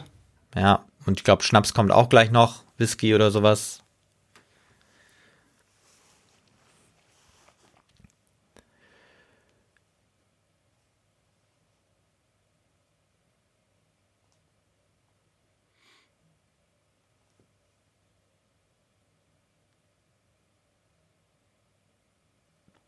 So, Staros äh, offenbart jetzt genau seinen Männern, dass er gehen wird.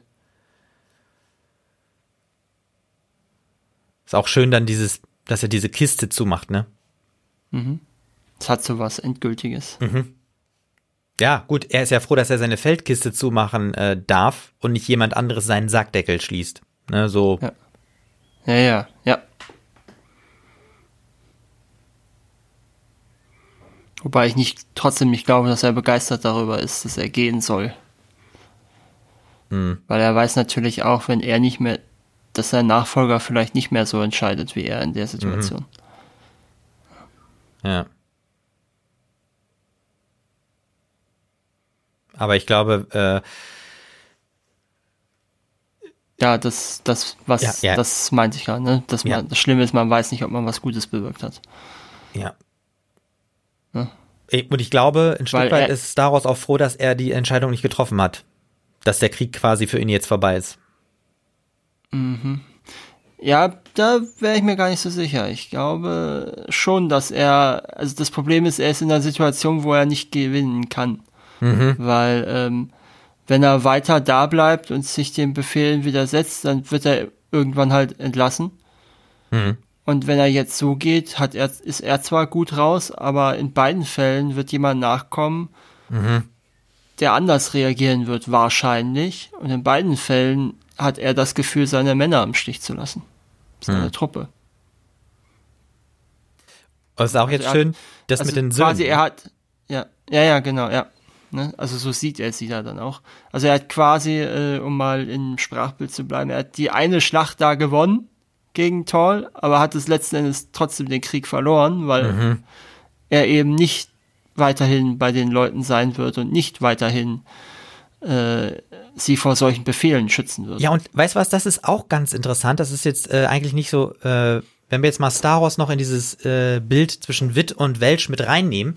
Ähm, Star Wars hat ja im Prinzip ähm, Witt hat sich ja gefragt, mit dem sind nicht alle äh, irgendwie alle Seelen ein Teil einer großen Seele? Und wenn Star Wars jetzt so auch als eher pragmatischer Mensch ist, so wie Welch, dass er vielleicht sagt, ja okay, ich habe diese eine Schlacht gewonnen, aber welche Rolle hat das im großen Ganzen? Er kann alleine keinen Krieg gewinnen. Und warum? Was ist auch der Sinn daran, den Krieg zu gewinnen? Ja gut, dass weniger Menschen sterben. Wobei Staros ist aber auch kein Pragmatiker in dem Sinn, der ist ja schon ein sehr religiöser Mensch. Und wir haben ja gesehen, wie er gebetet hat und alles. Und das mhm, Befehlsverweigerung, obwohl ihm ja sogar dann die Untergebenen sagen, jetzt führen sie ihn aus, mhm. das ist ein Befehl, den sie gekriegt haben, ist schon okay. Äh, das finde ich in keinster Weise äh, pragmatisch, sondern das ist ja hochgradig moralisch.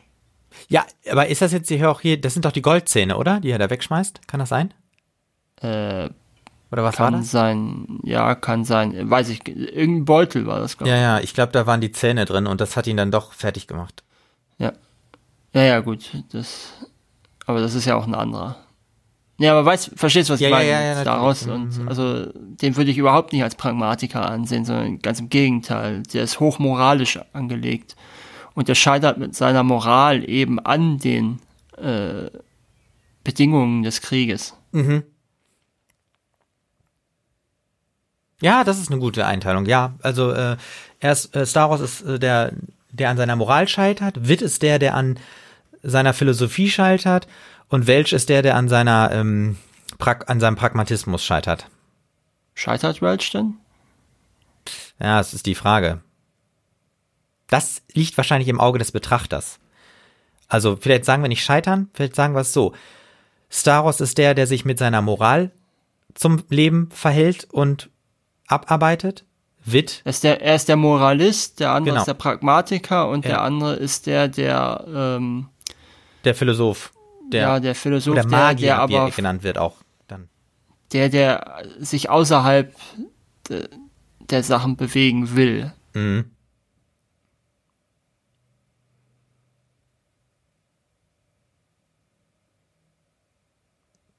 Na, das ist jetzt auch so eine Sache. Verschwimmen hier jetzt gerade Erinnerungen an Guadalcanal mit Erinnerungen nach Hause und das kommt ja gleich dann auch nochmal, wenn sie jetzt auf dem Kopf steht mhm. beim Schaukeln. Das kann ja auch keine Erinnerung in dem Sinn sein. Nee, das, das ist ja auch dann ein Zerrbild. Ja, und das ist ja auch äh, Traum, genau.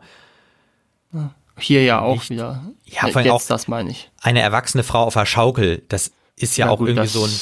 Ähm, würde ich jetzt noch nicht so schlimm sehen. nein, nicht, nicht schlimm, aber das wirkt halt so ähm,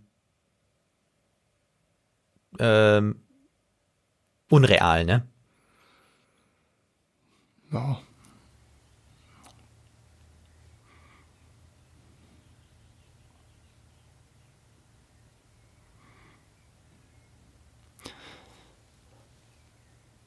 Ja, jetzt sagt er selber, er war ein Gefangener und du hast mich befreit. Also äh, da sehen wir ja auch, dass oder, oder vielleicht ist es weniger Philosophie, vielleicht ist es eigentlich ist es doch mehr die Liebe, die ihn ähm, umtreibt. Mhm. Ja, das vielleicht. Also Pragmatismus, Moral und Liebe vielleicht als die drei. Ach so, und, drei und, und, und, Philosophie ist eher dann das Mittel von Malik, ähm, um die ja. Figuren mit diesen Eigenschaften auszustatten. Mhm. Ja, ja. Und dann vielleicht eben noch ähm, Zynismus, wenn wir dann noch Gordon Toll mit zunehmen würden. Ja, richtig. Also vielleicht kann man auch das übersetzen mit Glaube, Hoffnung, Liebe. Ähm, mhm. Aber das ist dann schwer. Ja, ja. Direkt jedem. Nee, Hoff ja, aber wer soll dann die Hoffnung sein? Ja, Weder der Pragmatiker noch der Zyniker sind ja dann die ja, Hoffnung. Ja, das stimmt. Ja. Ja, das geht dann wahrscheinlich zu weit, das so zu übertragen, aber, aber Liebe auf jeden Fall. Ja, also, nee, nee, das, das wären so diese vier das wäre so dieses Viereck, in dem sich das bewegt. Mhm.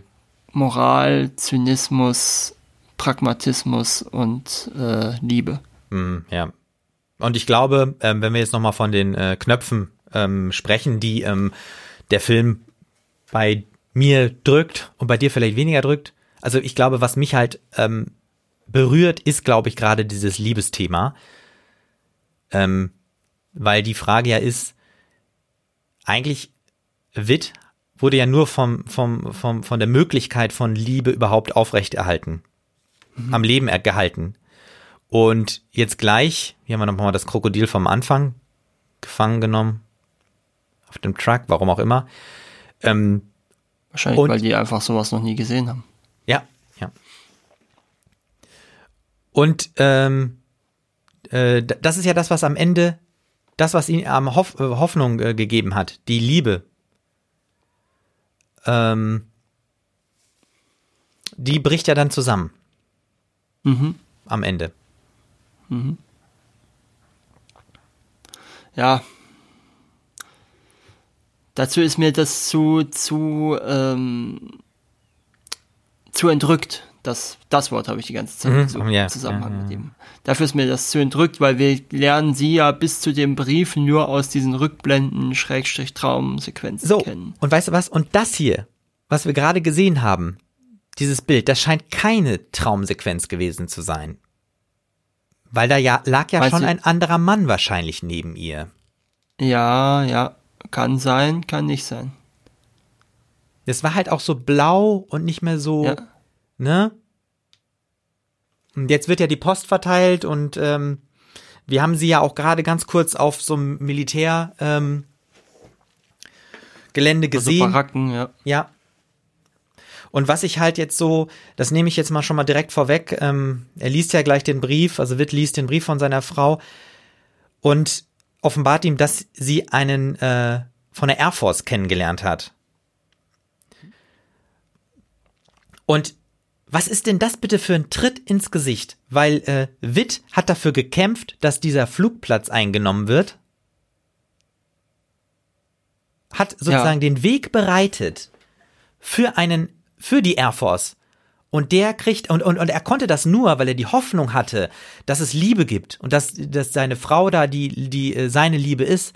Und sie verlässt ihn jetzt. Und, und vor allem das Ober, das, das, das, der Oberhammer ist ja noch, dass sie ihn darum bittet, ihm, ihr zu helfen, diesen Schritt zu gehen. Das ist ja, also, da bricht ja nicht nur eine Welt zusammen.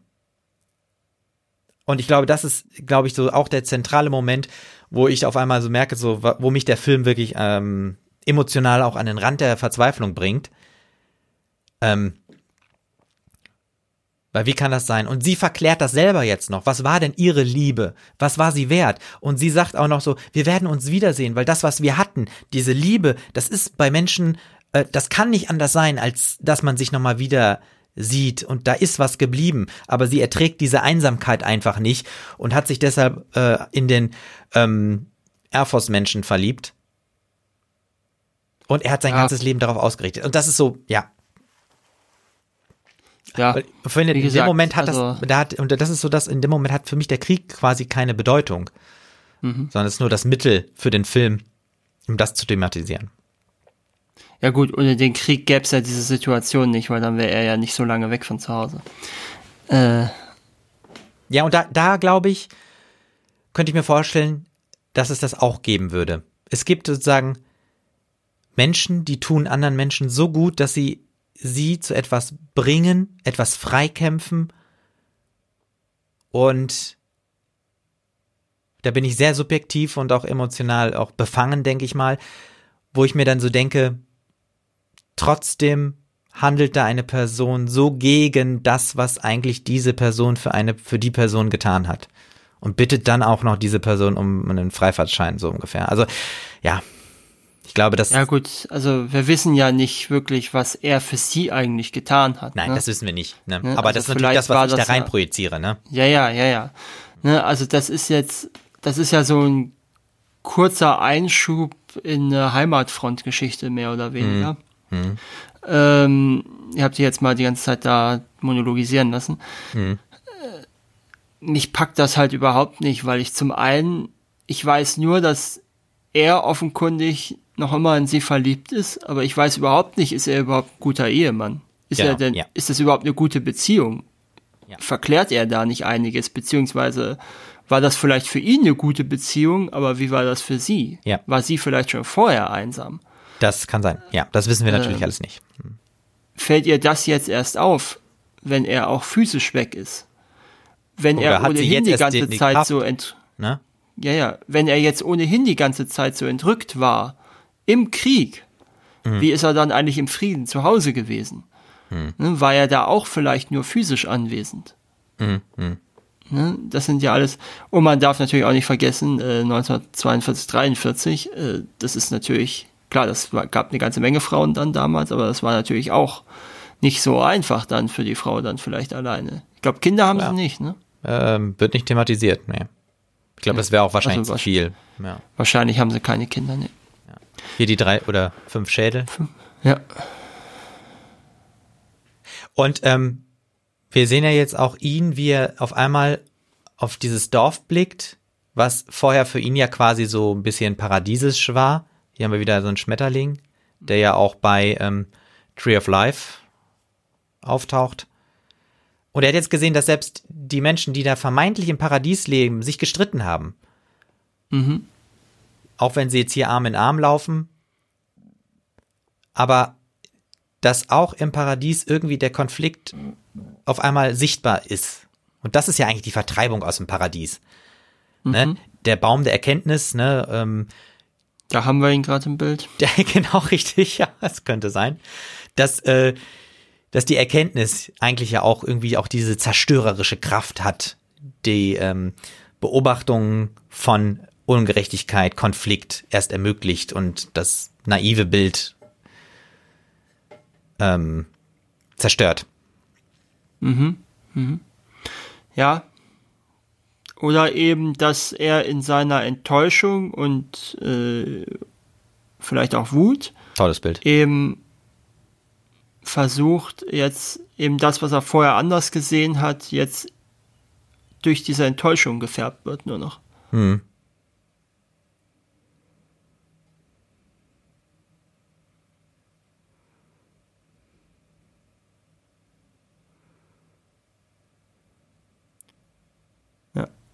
Und jetzt sehen wir, wie sie hier rumlaufen.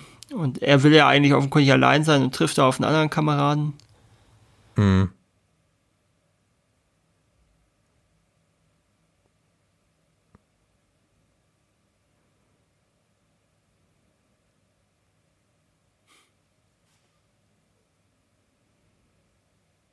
Jetzt wird Hälfte ihm auf.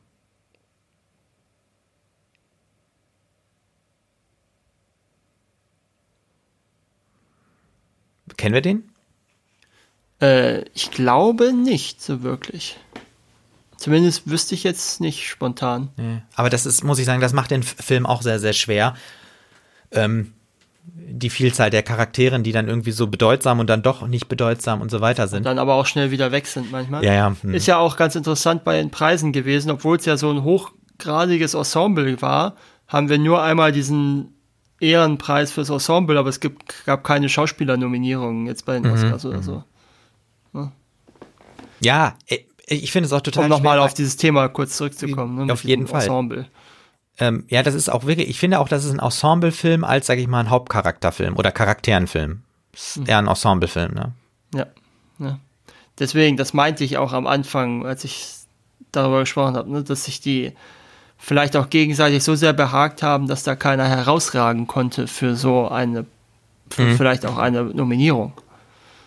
Obwohl ja. der Film ja sonst gefühlt für alles nominiert war, was man nominieren konnte. Mhm.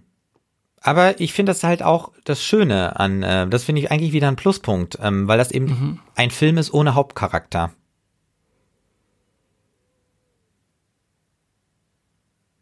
Sondern eigentlich der, der Mensch als solcher quasi der Hauptcharakter ist. Ah, das ist jetzt auch schon fast ein bisschen esoterisch, ne? Aber ich glaube, du weißt, was ich meine. Überhaupt nicht. ähm, Der sieht ja. aus wie Leonie Messi. Ja, aber auch nur, wenn er zu viel Aufputschmittel nimmt, vielleicht. Ja. Und ich finde das zum Beispiel schön, wie äh, Witt hier gleich anfängt auch zu weinen. Wir sehen ja dann auch sogar eine Träne.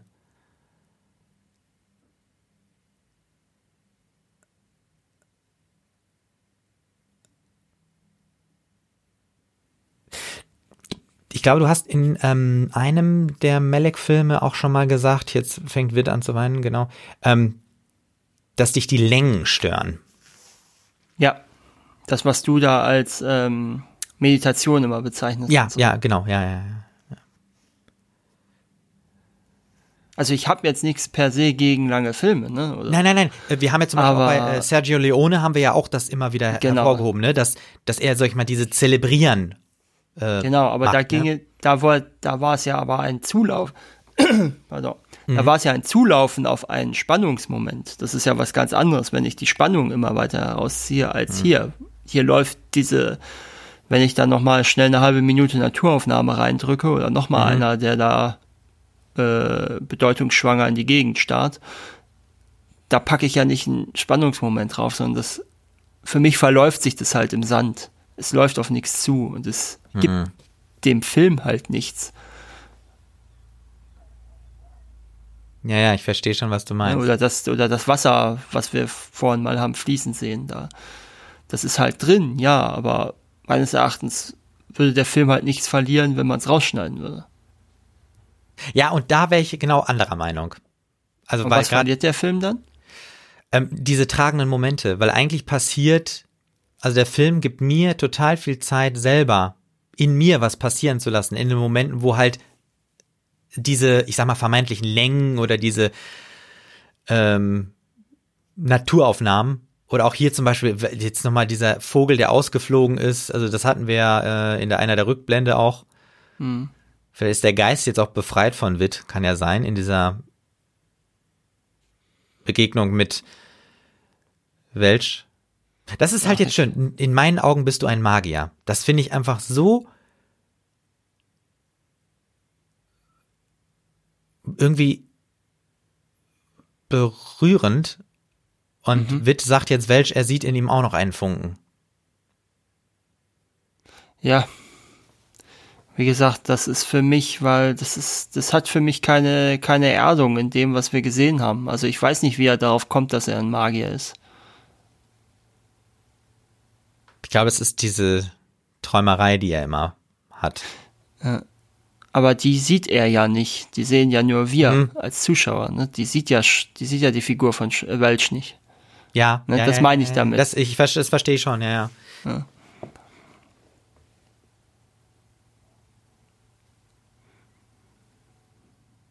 Ne? Das ist, das ist auch das, was ich meinte, ne? dass da formale und inhaltliche Ebenen nicht zusammengehen. Aber ich glaube, bei mir gehen die halt zusammen. Ja, genau, ja, das, ja, ist, das ist ich, richtig, das verstehe ich. Aber bei mir gehen die zusammen, weil ich in diesen Momenten der ähm, dieser Längen und dieser meditativen Phasen, weil ich da in mir diese Verknüpfung erstelle. Also ich habe das Gefühl, dass der Film die ganze Zeit mit mir in Interaktion ist und ich in den meditativen Momenten und Phasen dann die Verbindung auf emotionaler Ebene herstelle, zum Beispiel zwischen Welch und Witt, ähm, die jetzt, sag ich mal, in einem reinen Dialog und in einem reinen Film nicht vorkommen. Mhm. Und ich glaube, das ist also das, was mich. Du steckst also dem Film noch was zu, was nicht im Film drin ist, meinst du, oder? Ja, weil mir der Film diese Räume gibt in diesen meditativen ja. Phasen, ja.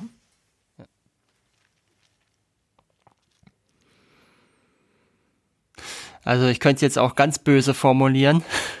Ja, mach mal. Der, der Film, äh, der Film zwingt dich quasi dazu, dir noch was selber dazu auszudenken, anstatt dass er einfach mal wirklich was zeigt. Äh, genau, ja, könnte ja. man, könnte man so sagen. Aber natürlich würde ich sagen, das sind jetzt keine, das ist jetzt nicht, äh, der Film zwingt mich nicht dazu, Handlungen äh, dazu zu denken, hm. sondern eher die emotionale Verknüpfung vorzunehmen. Hm. Und jetzt starten wir ja irgendwie nochmal sozusagen in die, ich sag mal, letzte äh, Offensive. Offensive oder genau, äh, geschichtliche Handlung.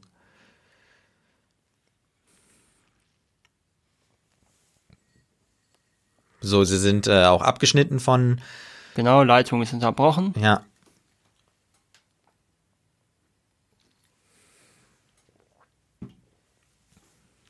Man weiß nicht, wo die Leitung unterbrochen wurde. Man weiß nicht, wie nah der Feind noch ist oder schon ist. Mhm.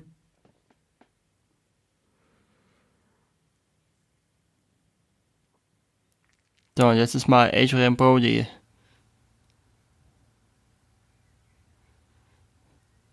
Ja. Also, Das ist eigentlich krass, wenn du es überlegst. Der hat gedacht, er ist die ganze Zeit im Film äh, eine Hauptfigur. Und es dauert zwei Stunden 25, bis seine Figur tatsächlich das erste Mal mehr ist, als nur irgendwo daneben zu stehen mhm. und mal Bedeutung und mal verängstigt irgendwo in die Kamera zu gucken. ja. Also das kann ich mir schon vorstellen, dass er da etwas äh, angesäuert war, als er das dann gesehen hat in der Premiere. Ja, ja, schon. So, auch das ist ja jetzt so ein bisschen so ein schöner Sonntagsspaziergang da in so einem niedrigen Flussbett. Und äh, das meinte ich jetzt total im, also im auch Kontrast zu dem ganzen ähm, in der im hohen Gras. Ich finde mhm. halt hier, du siehst einfach wirklich gar nichts. Es ist alles dicht bewachsen. Dann kannst du ja auch nicht richtig hören, weil du die ganze Zeit das Wasser am Rauschen hast. Und die Tiere. Und die Tiere, ja.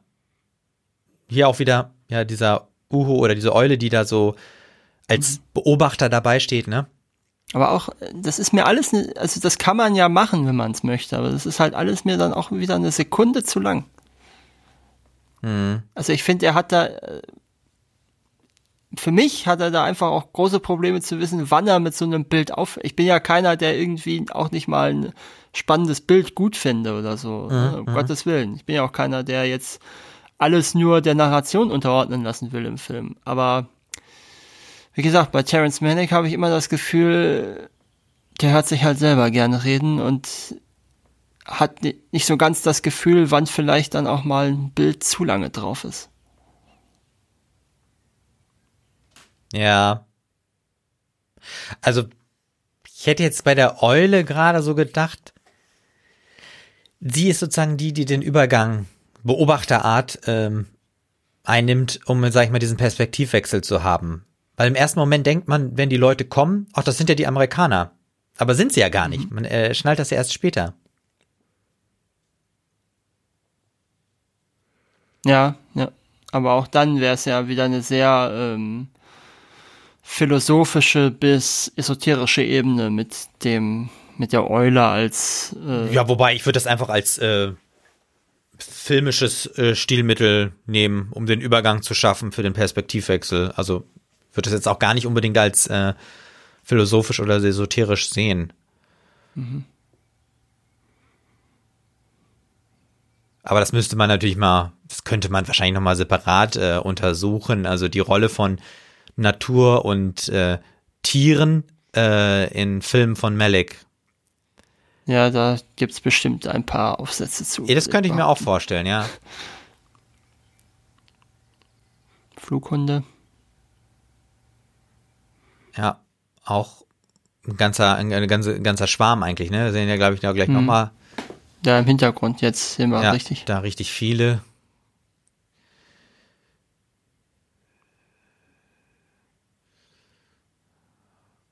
Ich glaube, ein Problem, was ich auch habe mit dem Film, ist, ähm, ich hatte ja schon erzählt, nach zwei Stunden, der fühlt sich da irgendwie schon zu Ende an. Mhm. Nachdem sie da das eingenommen haben und alles, das Camp eingenommen haben mhm. und, und die Figuren vom Anfang wieder auftauchen und die Gesänge und so. Der, ich habe halt einfach das Gefühl, hier wird noch eine Stunde angeschnitten. Also hinten rangeschnitten. Ja. Ja. Die nicht, eigentlich nicht mehr dazugehört. Ich bin, du hast jetzt viel von deinen Emotionen gesprochen, ich mhm. bin einfach emotional schon durch nach zwei Dritteln. Mhm. mhm. Und brauche eigentlich gar nicht mehr. Ja. Ich glaube, das ist auch ein Problem, was ich einfach damit habe, dass ja. mir der Film mehr gibt, als ich brauche und er mir eigentlich schon ein befriedigendes Ende gegeben hat mhm. und mir dann noch mal was zugibt, was aber dann wiederum finde ich nicht wirklich auf was hinausläuft. Ja, also ich Aha, ich, ich verstehe, nein, nein, nein, ich verstehe, was du meinst. Ich würde das mhm. auch, äh, würde das auch sagen und ich glaube, ich würde das wahrscheinlich auch bei bei anderen Regisseuren nicht durchgehen lassen. Und bei Malik wahrscheinlich schon eher. Oder ich meine, ich finde das ja großartig. Ähm, und wir haben ja irgendwie, und du hast natürlich recht, wir sind irgendwie in einem anderen Film jetzt. Nochmal hinten dran so, ne? Ähm, Aber es läuft meiner Ansicht nach doch auf etwas hinaus. Und zwar, dass wer überlebt, Welch oder Witt.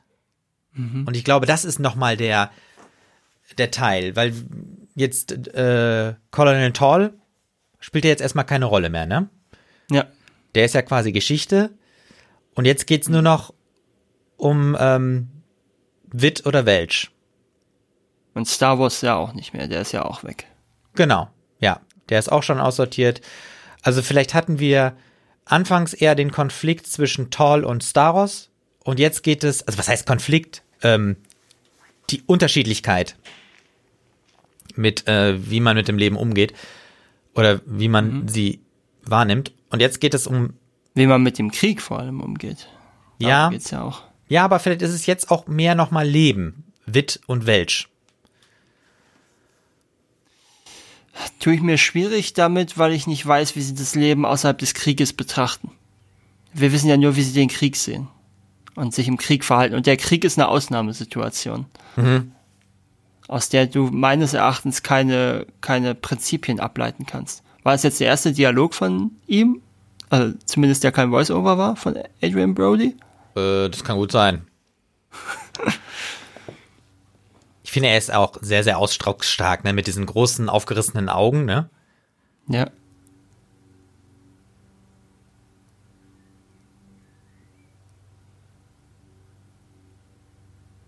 Ja, ist irgendwie schön, wie äh, äh Welch ähm, besorgt ist, dass Witt weg ist.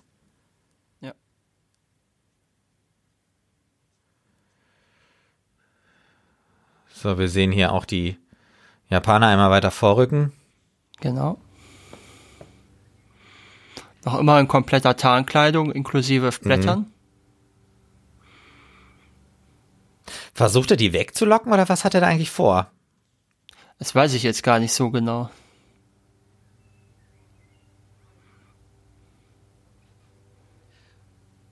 Was ich halt auch interessant finde, ist, dass Witt nicht klassisch, sag ich mal, so einfach so nebenbei fällt, mhm.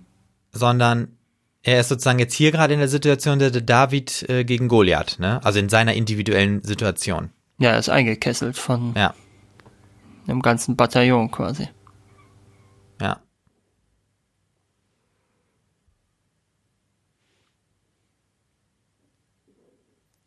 Und das ist natürlich die Sprachbarriere, versteht natürlich nicht, was der japanische Soldat ihm sagt. Und irgendwie, Witt guckt jetzt so ins Nichts, ne? Schaut sich zwar nochmal um. Ja, aber das kann er ja auch besonders gut, muss man ja auch sagen. ja.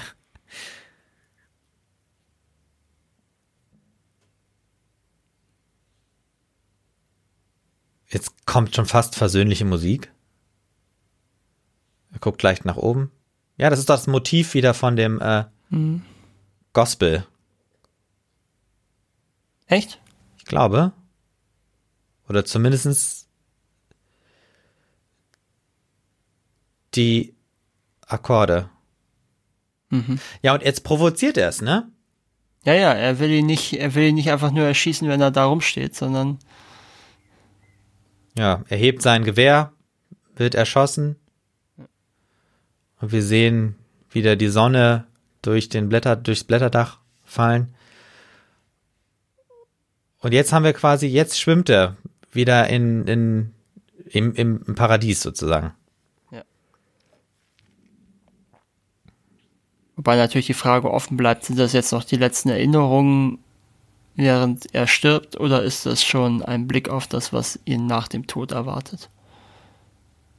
Ja, oder es kann natürlich auch sein, am Anfang. Oder das, was er sich erhofft. Ja, ja, vielleicht war auch am Anfang schon quasi der Tod. Hier haben wir wieder den Baum, der so, der, das ist so ein bisschen auch wie, wie, ähm, hier dieser Lebensbaum, der auch bei Eva, ähm, mhm.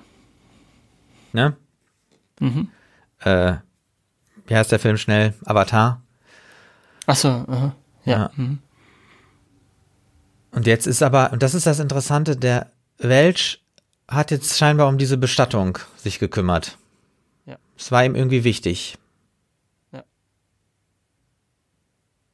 Wir sehen ja auch nachher noch diesen großen Friedhof gleich. Ja.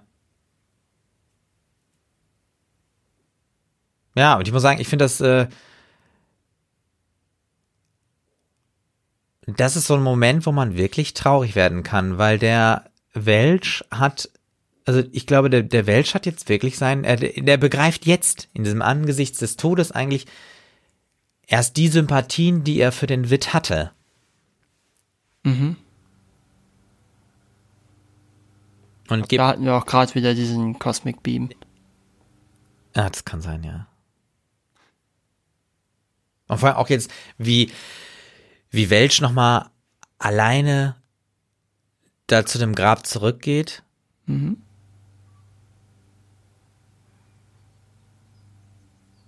Und ihn jetzt nochmal was fragt, ne? Ja. Oder, mal hören.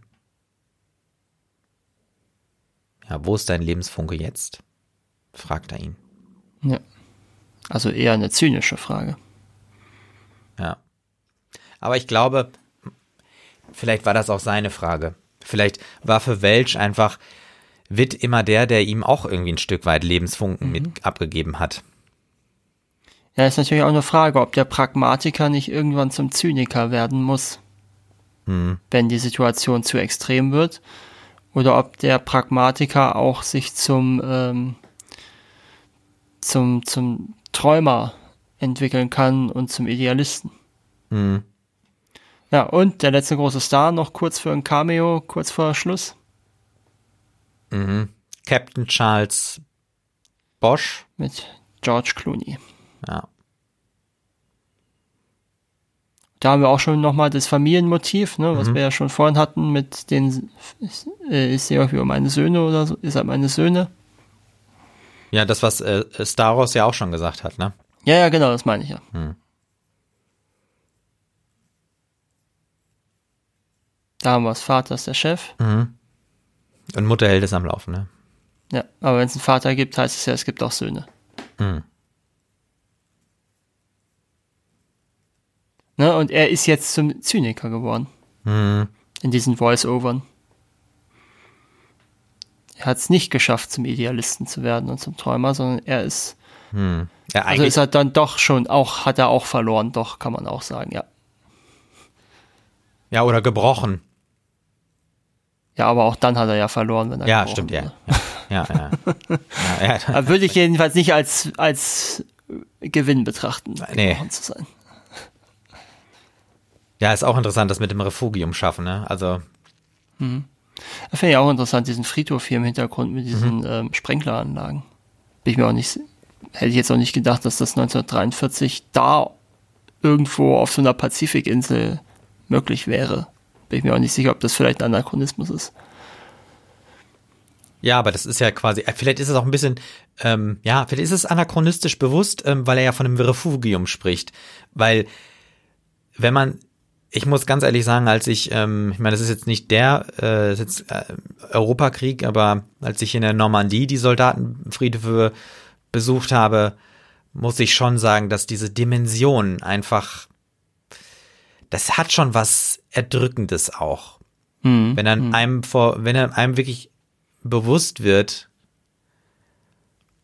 was einfach so diese schier, schiere Zahl bedeutet. Ja.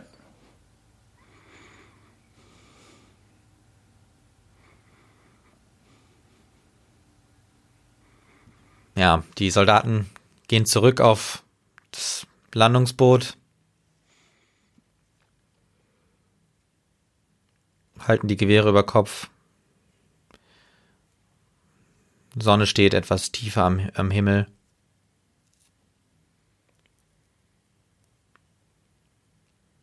Jetzt haben wir wieder den einen Soldaten vom Anfang, den Verängstigten. Stimmt.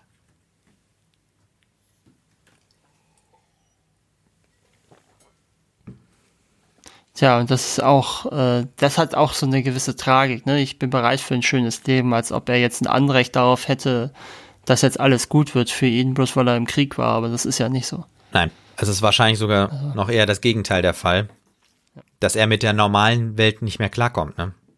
Also könnte auch durchaus eine äh, Anspielung ja dann sein, später an Vietnam-Veteranen. Vielleicht auch so. Mhm. mhm. Ich meine, vom, vom Alter des Films her wird es ja passen. Ja.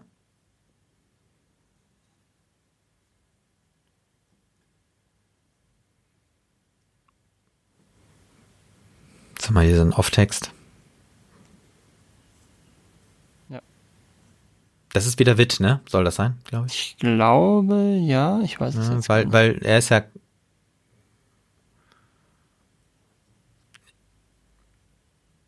Er ist ja jetzt quasi mit der Weltseele oder was auch immer. Mhm.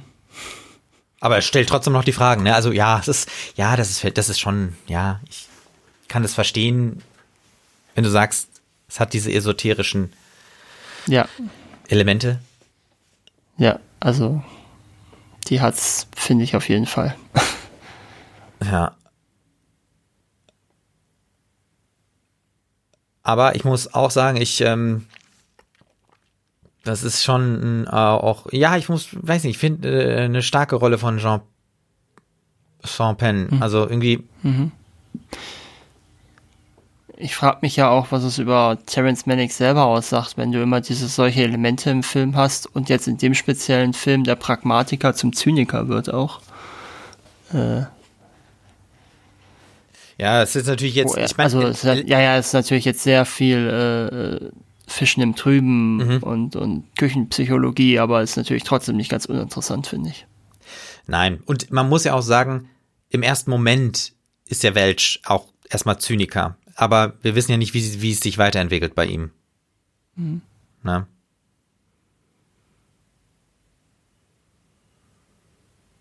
Das wissen wir natürlich nicht. Ja gut, ja. das gibt uns, da uns der Film das nicht mitgibt, können wir, dürfen wir auch nicht einfach uns da irgendwas ausdenken, sondern müssen annehmen, dass er, sofern es nicht einen Hinweis gibt, dass er sich nochmal ändert, müssen wir annehmen, mhm. dass er Zyniker bleibt. Ne? Ja. Also wir haben erst jetzt, jetzt mal, die, mal genau, die Insel verlassen. Wir haben gesehen, aus dem Boot hinten raus wegfahren und jetzt sind wir nochmal in diesem Mangrovenwald. Mhm. Und hier sehen wir wieder diese zwei Loris. Mhm. Das müssten die eigentlich sein. Und es keimt wieder neues Leben, ne? Das haben ja. wir im Prinzip. Ist das auch. nicht das, was die am Anfang da geknackt haben? Das könnte sein. Gehen? Ja, es könnte sein. Ja, ja, vielleicht ist es das. Das würde ja passen, so vom Anfang, so als Klammer. Ja. Wir haben auf jeden Fall jetzt die äh, Und Musik wir wieder. Wir haben das, äh, das, äh, den Abspann, so heißt Ja. Terence Malick und wieder halt auch die Gospelmusik. Based upon the novel by James Jones. Insel der Verdammten heißt der Roman übrigens auf Deutsch. Ja, okay. Ja. Also in Anbetracht der Zeit äh, und auch ähm, wie viel wir jetzt darüber äh, gesprochen haben, ähm, würde ich sagen, kommen wir mal ja, richtig. Kommen wir gerne äh, schon zum Ende. Also ich muss erstmal sagen, danke Markus, dass wir den zusammen geguckt haben. Ich bin nach wie vor sehr, sehr begeistert, sehe aber auch ein, dass ähm, Terence Malick-Filme am besten im Kino geguckt werden, ähm, weil man sich da am besten drauf einlassen kann und dann auch nicht mehr erstmal nicht mehr rauskommt und da wahrscheinlich auch die Wirkung von Bildern nochmal besser ist. Äh, Nichtsdestotrotz. Ich hoffe, ich war ja nicht zu negativ. Nein, nein, nein, auf keinen Fall. Ähm, ich finde das ja gut, weil ich glaube, es gibt ja auch viele Leute, die da wirklich auch dann ähnliche Vorbehalte haben und es ist natürlich auch schön mhm. zu wissen, dass die geteilt werden. Aber trotzdem würde ich sagen, Empfehlung, diesen Film zu gucken. Und ich, wie gesagt, bekennender Terence Malick-Fan. Ja. Ähm, hab auch erstmal nichts mehr dazu sagen, äh, außer danke fürs äh, Zuhören und Mitschauen und auch, dass wir beide den besprochen haben. Und nochmal auch kurz der Hinweis auf unsere Steady-Seite, wo ihr unseren Podcast mit einem kleinen monatlichen Beitrag unterstützen könnt. Der Link dazu in der Podcast-Beschreibung oder auf iwenttofilms.de. Vielen Dank euch. Ja, vielen Dank auch für den Film. Und ähm, ja, ich denke, meine Meinung zur Persona Malek und zum Film an sich kam auch durch. Ich bin auch heute nicht konvertiert zum Fan. äh, ich glaube, ich habe aber doch etwas mehr meinen Frieden jetzt schon gemacht mit dem Film. Das ist schön. Ja. Äh, vielen Dank fürs Zuhören, würde ich sagen, wenn du jetzt nichts mehr hast. Nee. Und ja, dann bis zum nächsten Mal. Macht's gut. Tschüss. I Went to Films. It's not a film school. Ein Audiokommentar von Markus und Martin. Weitere Infos unter iwenttofilms.de und im Social Web bei Facebook, Twitter und Instagram.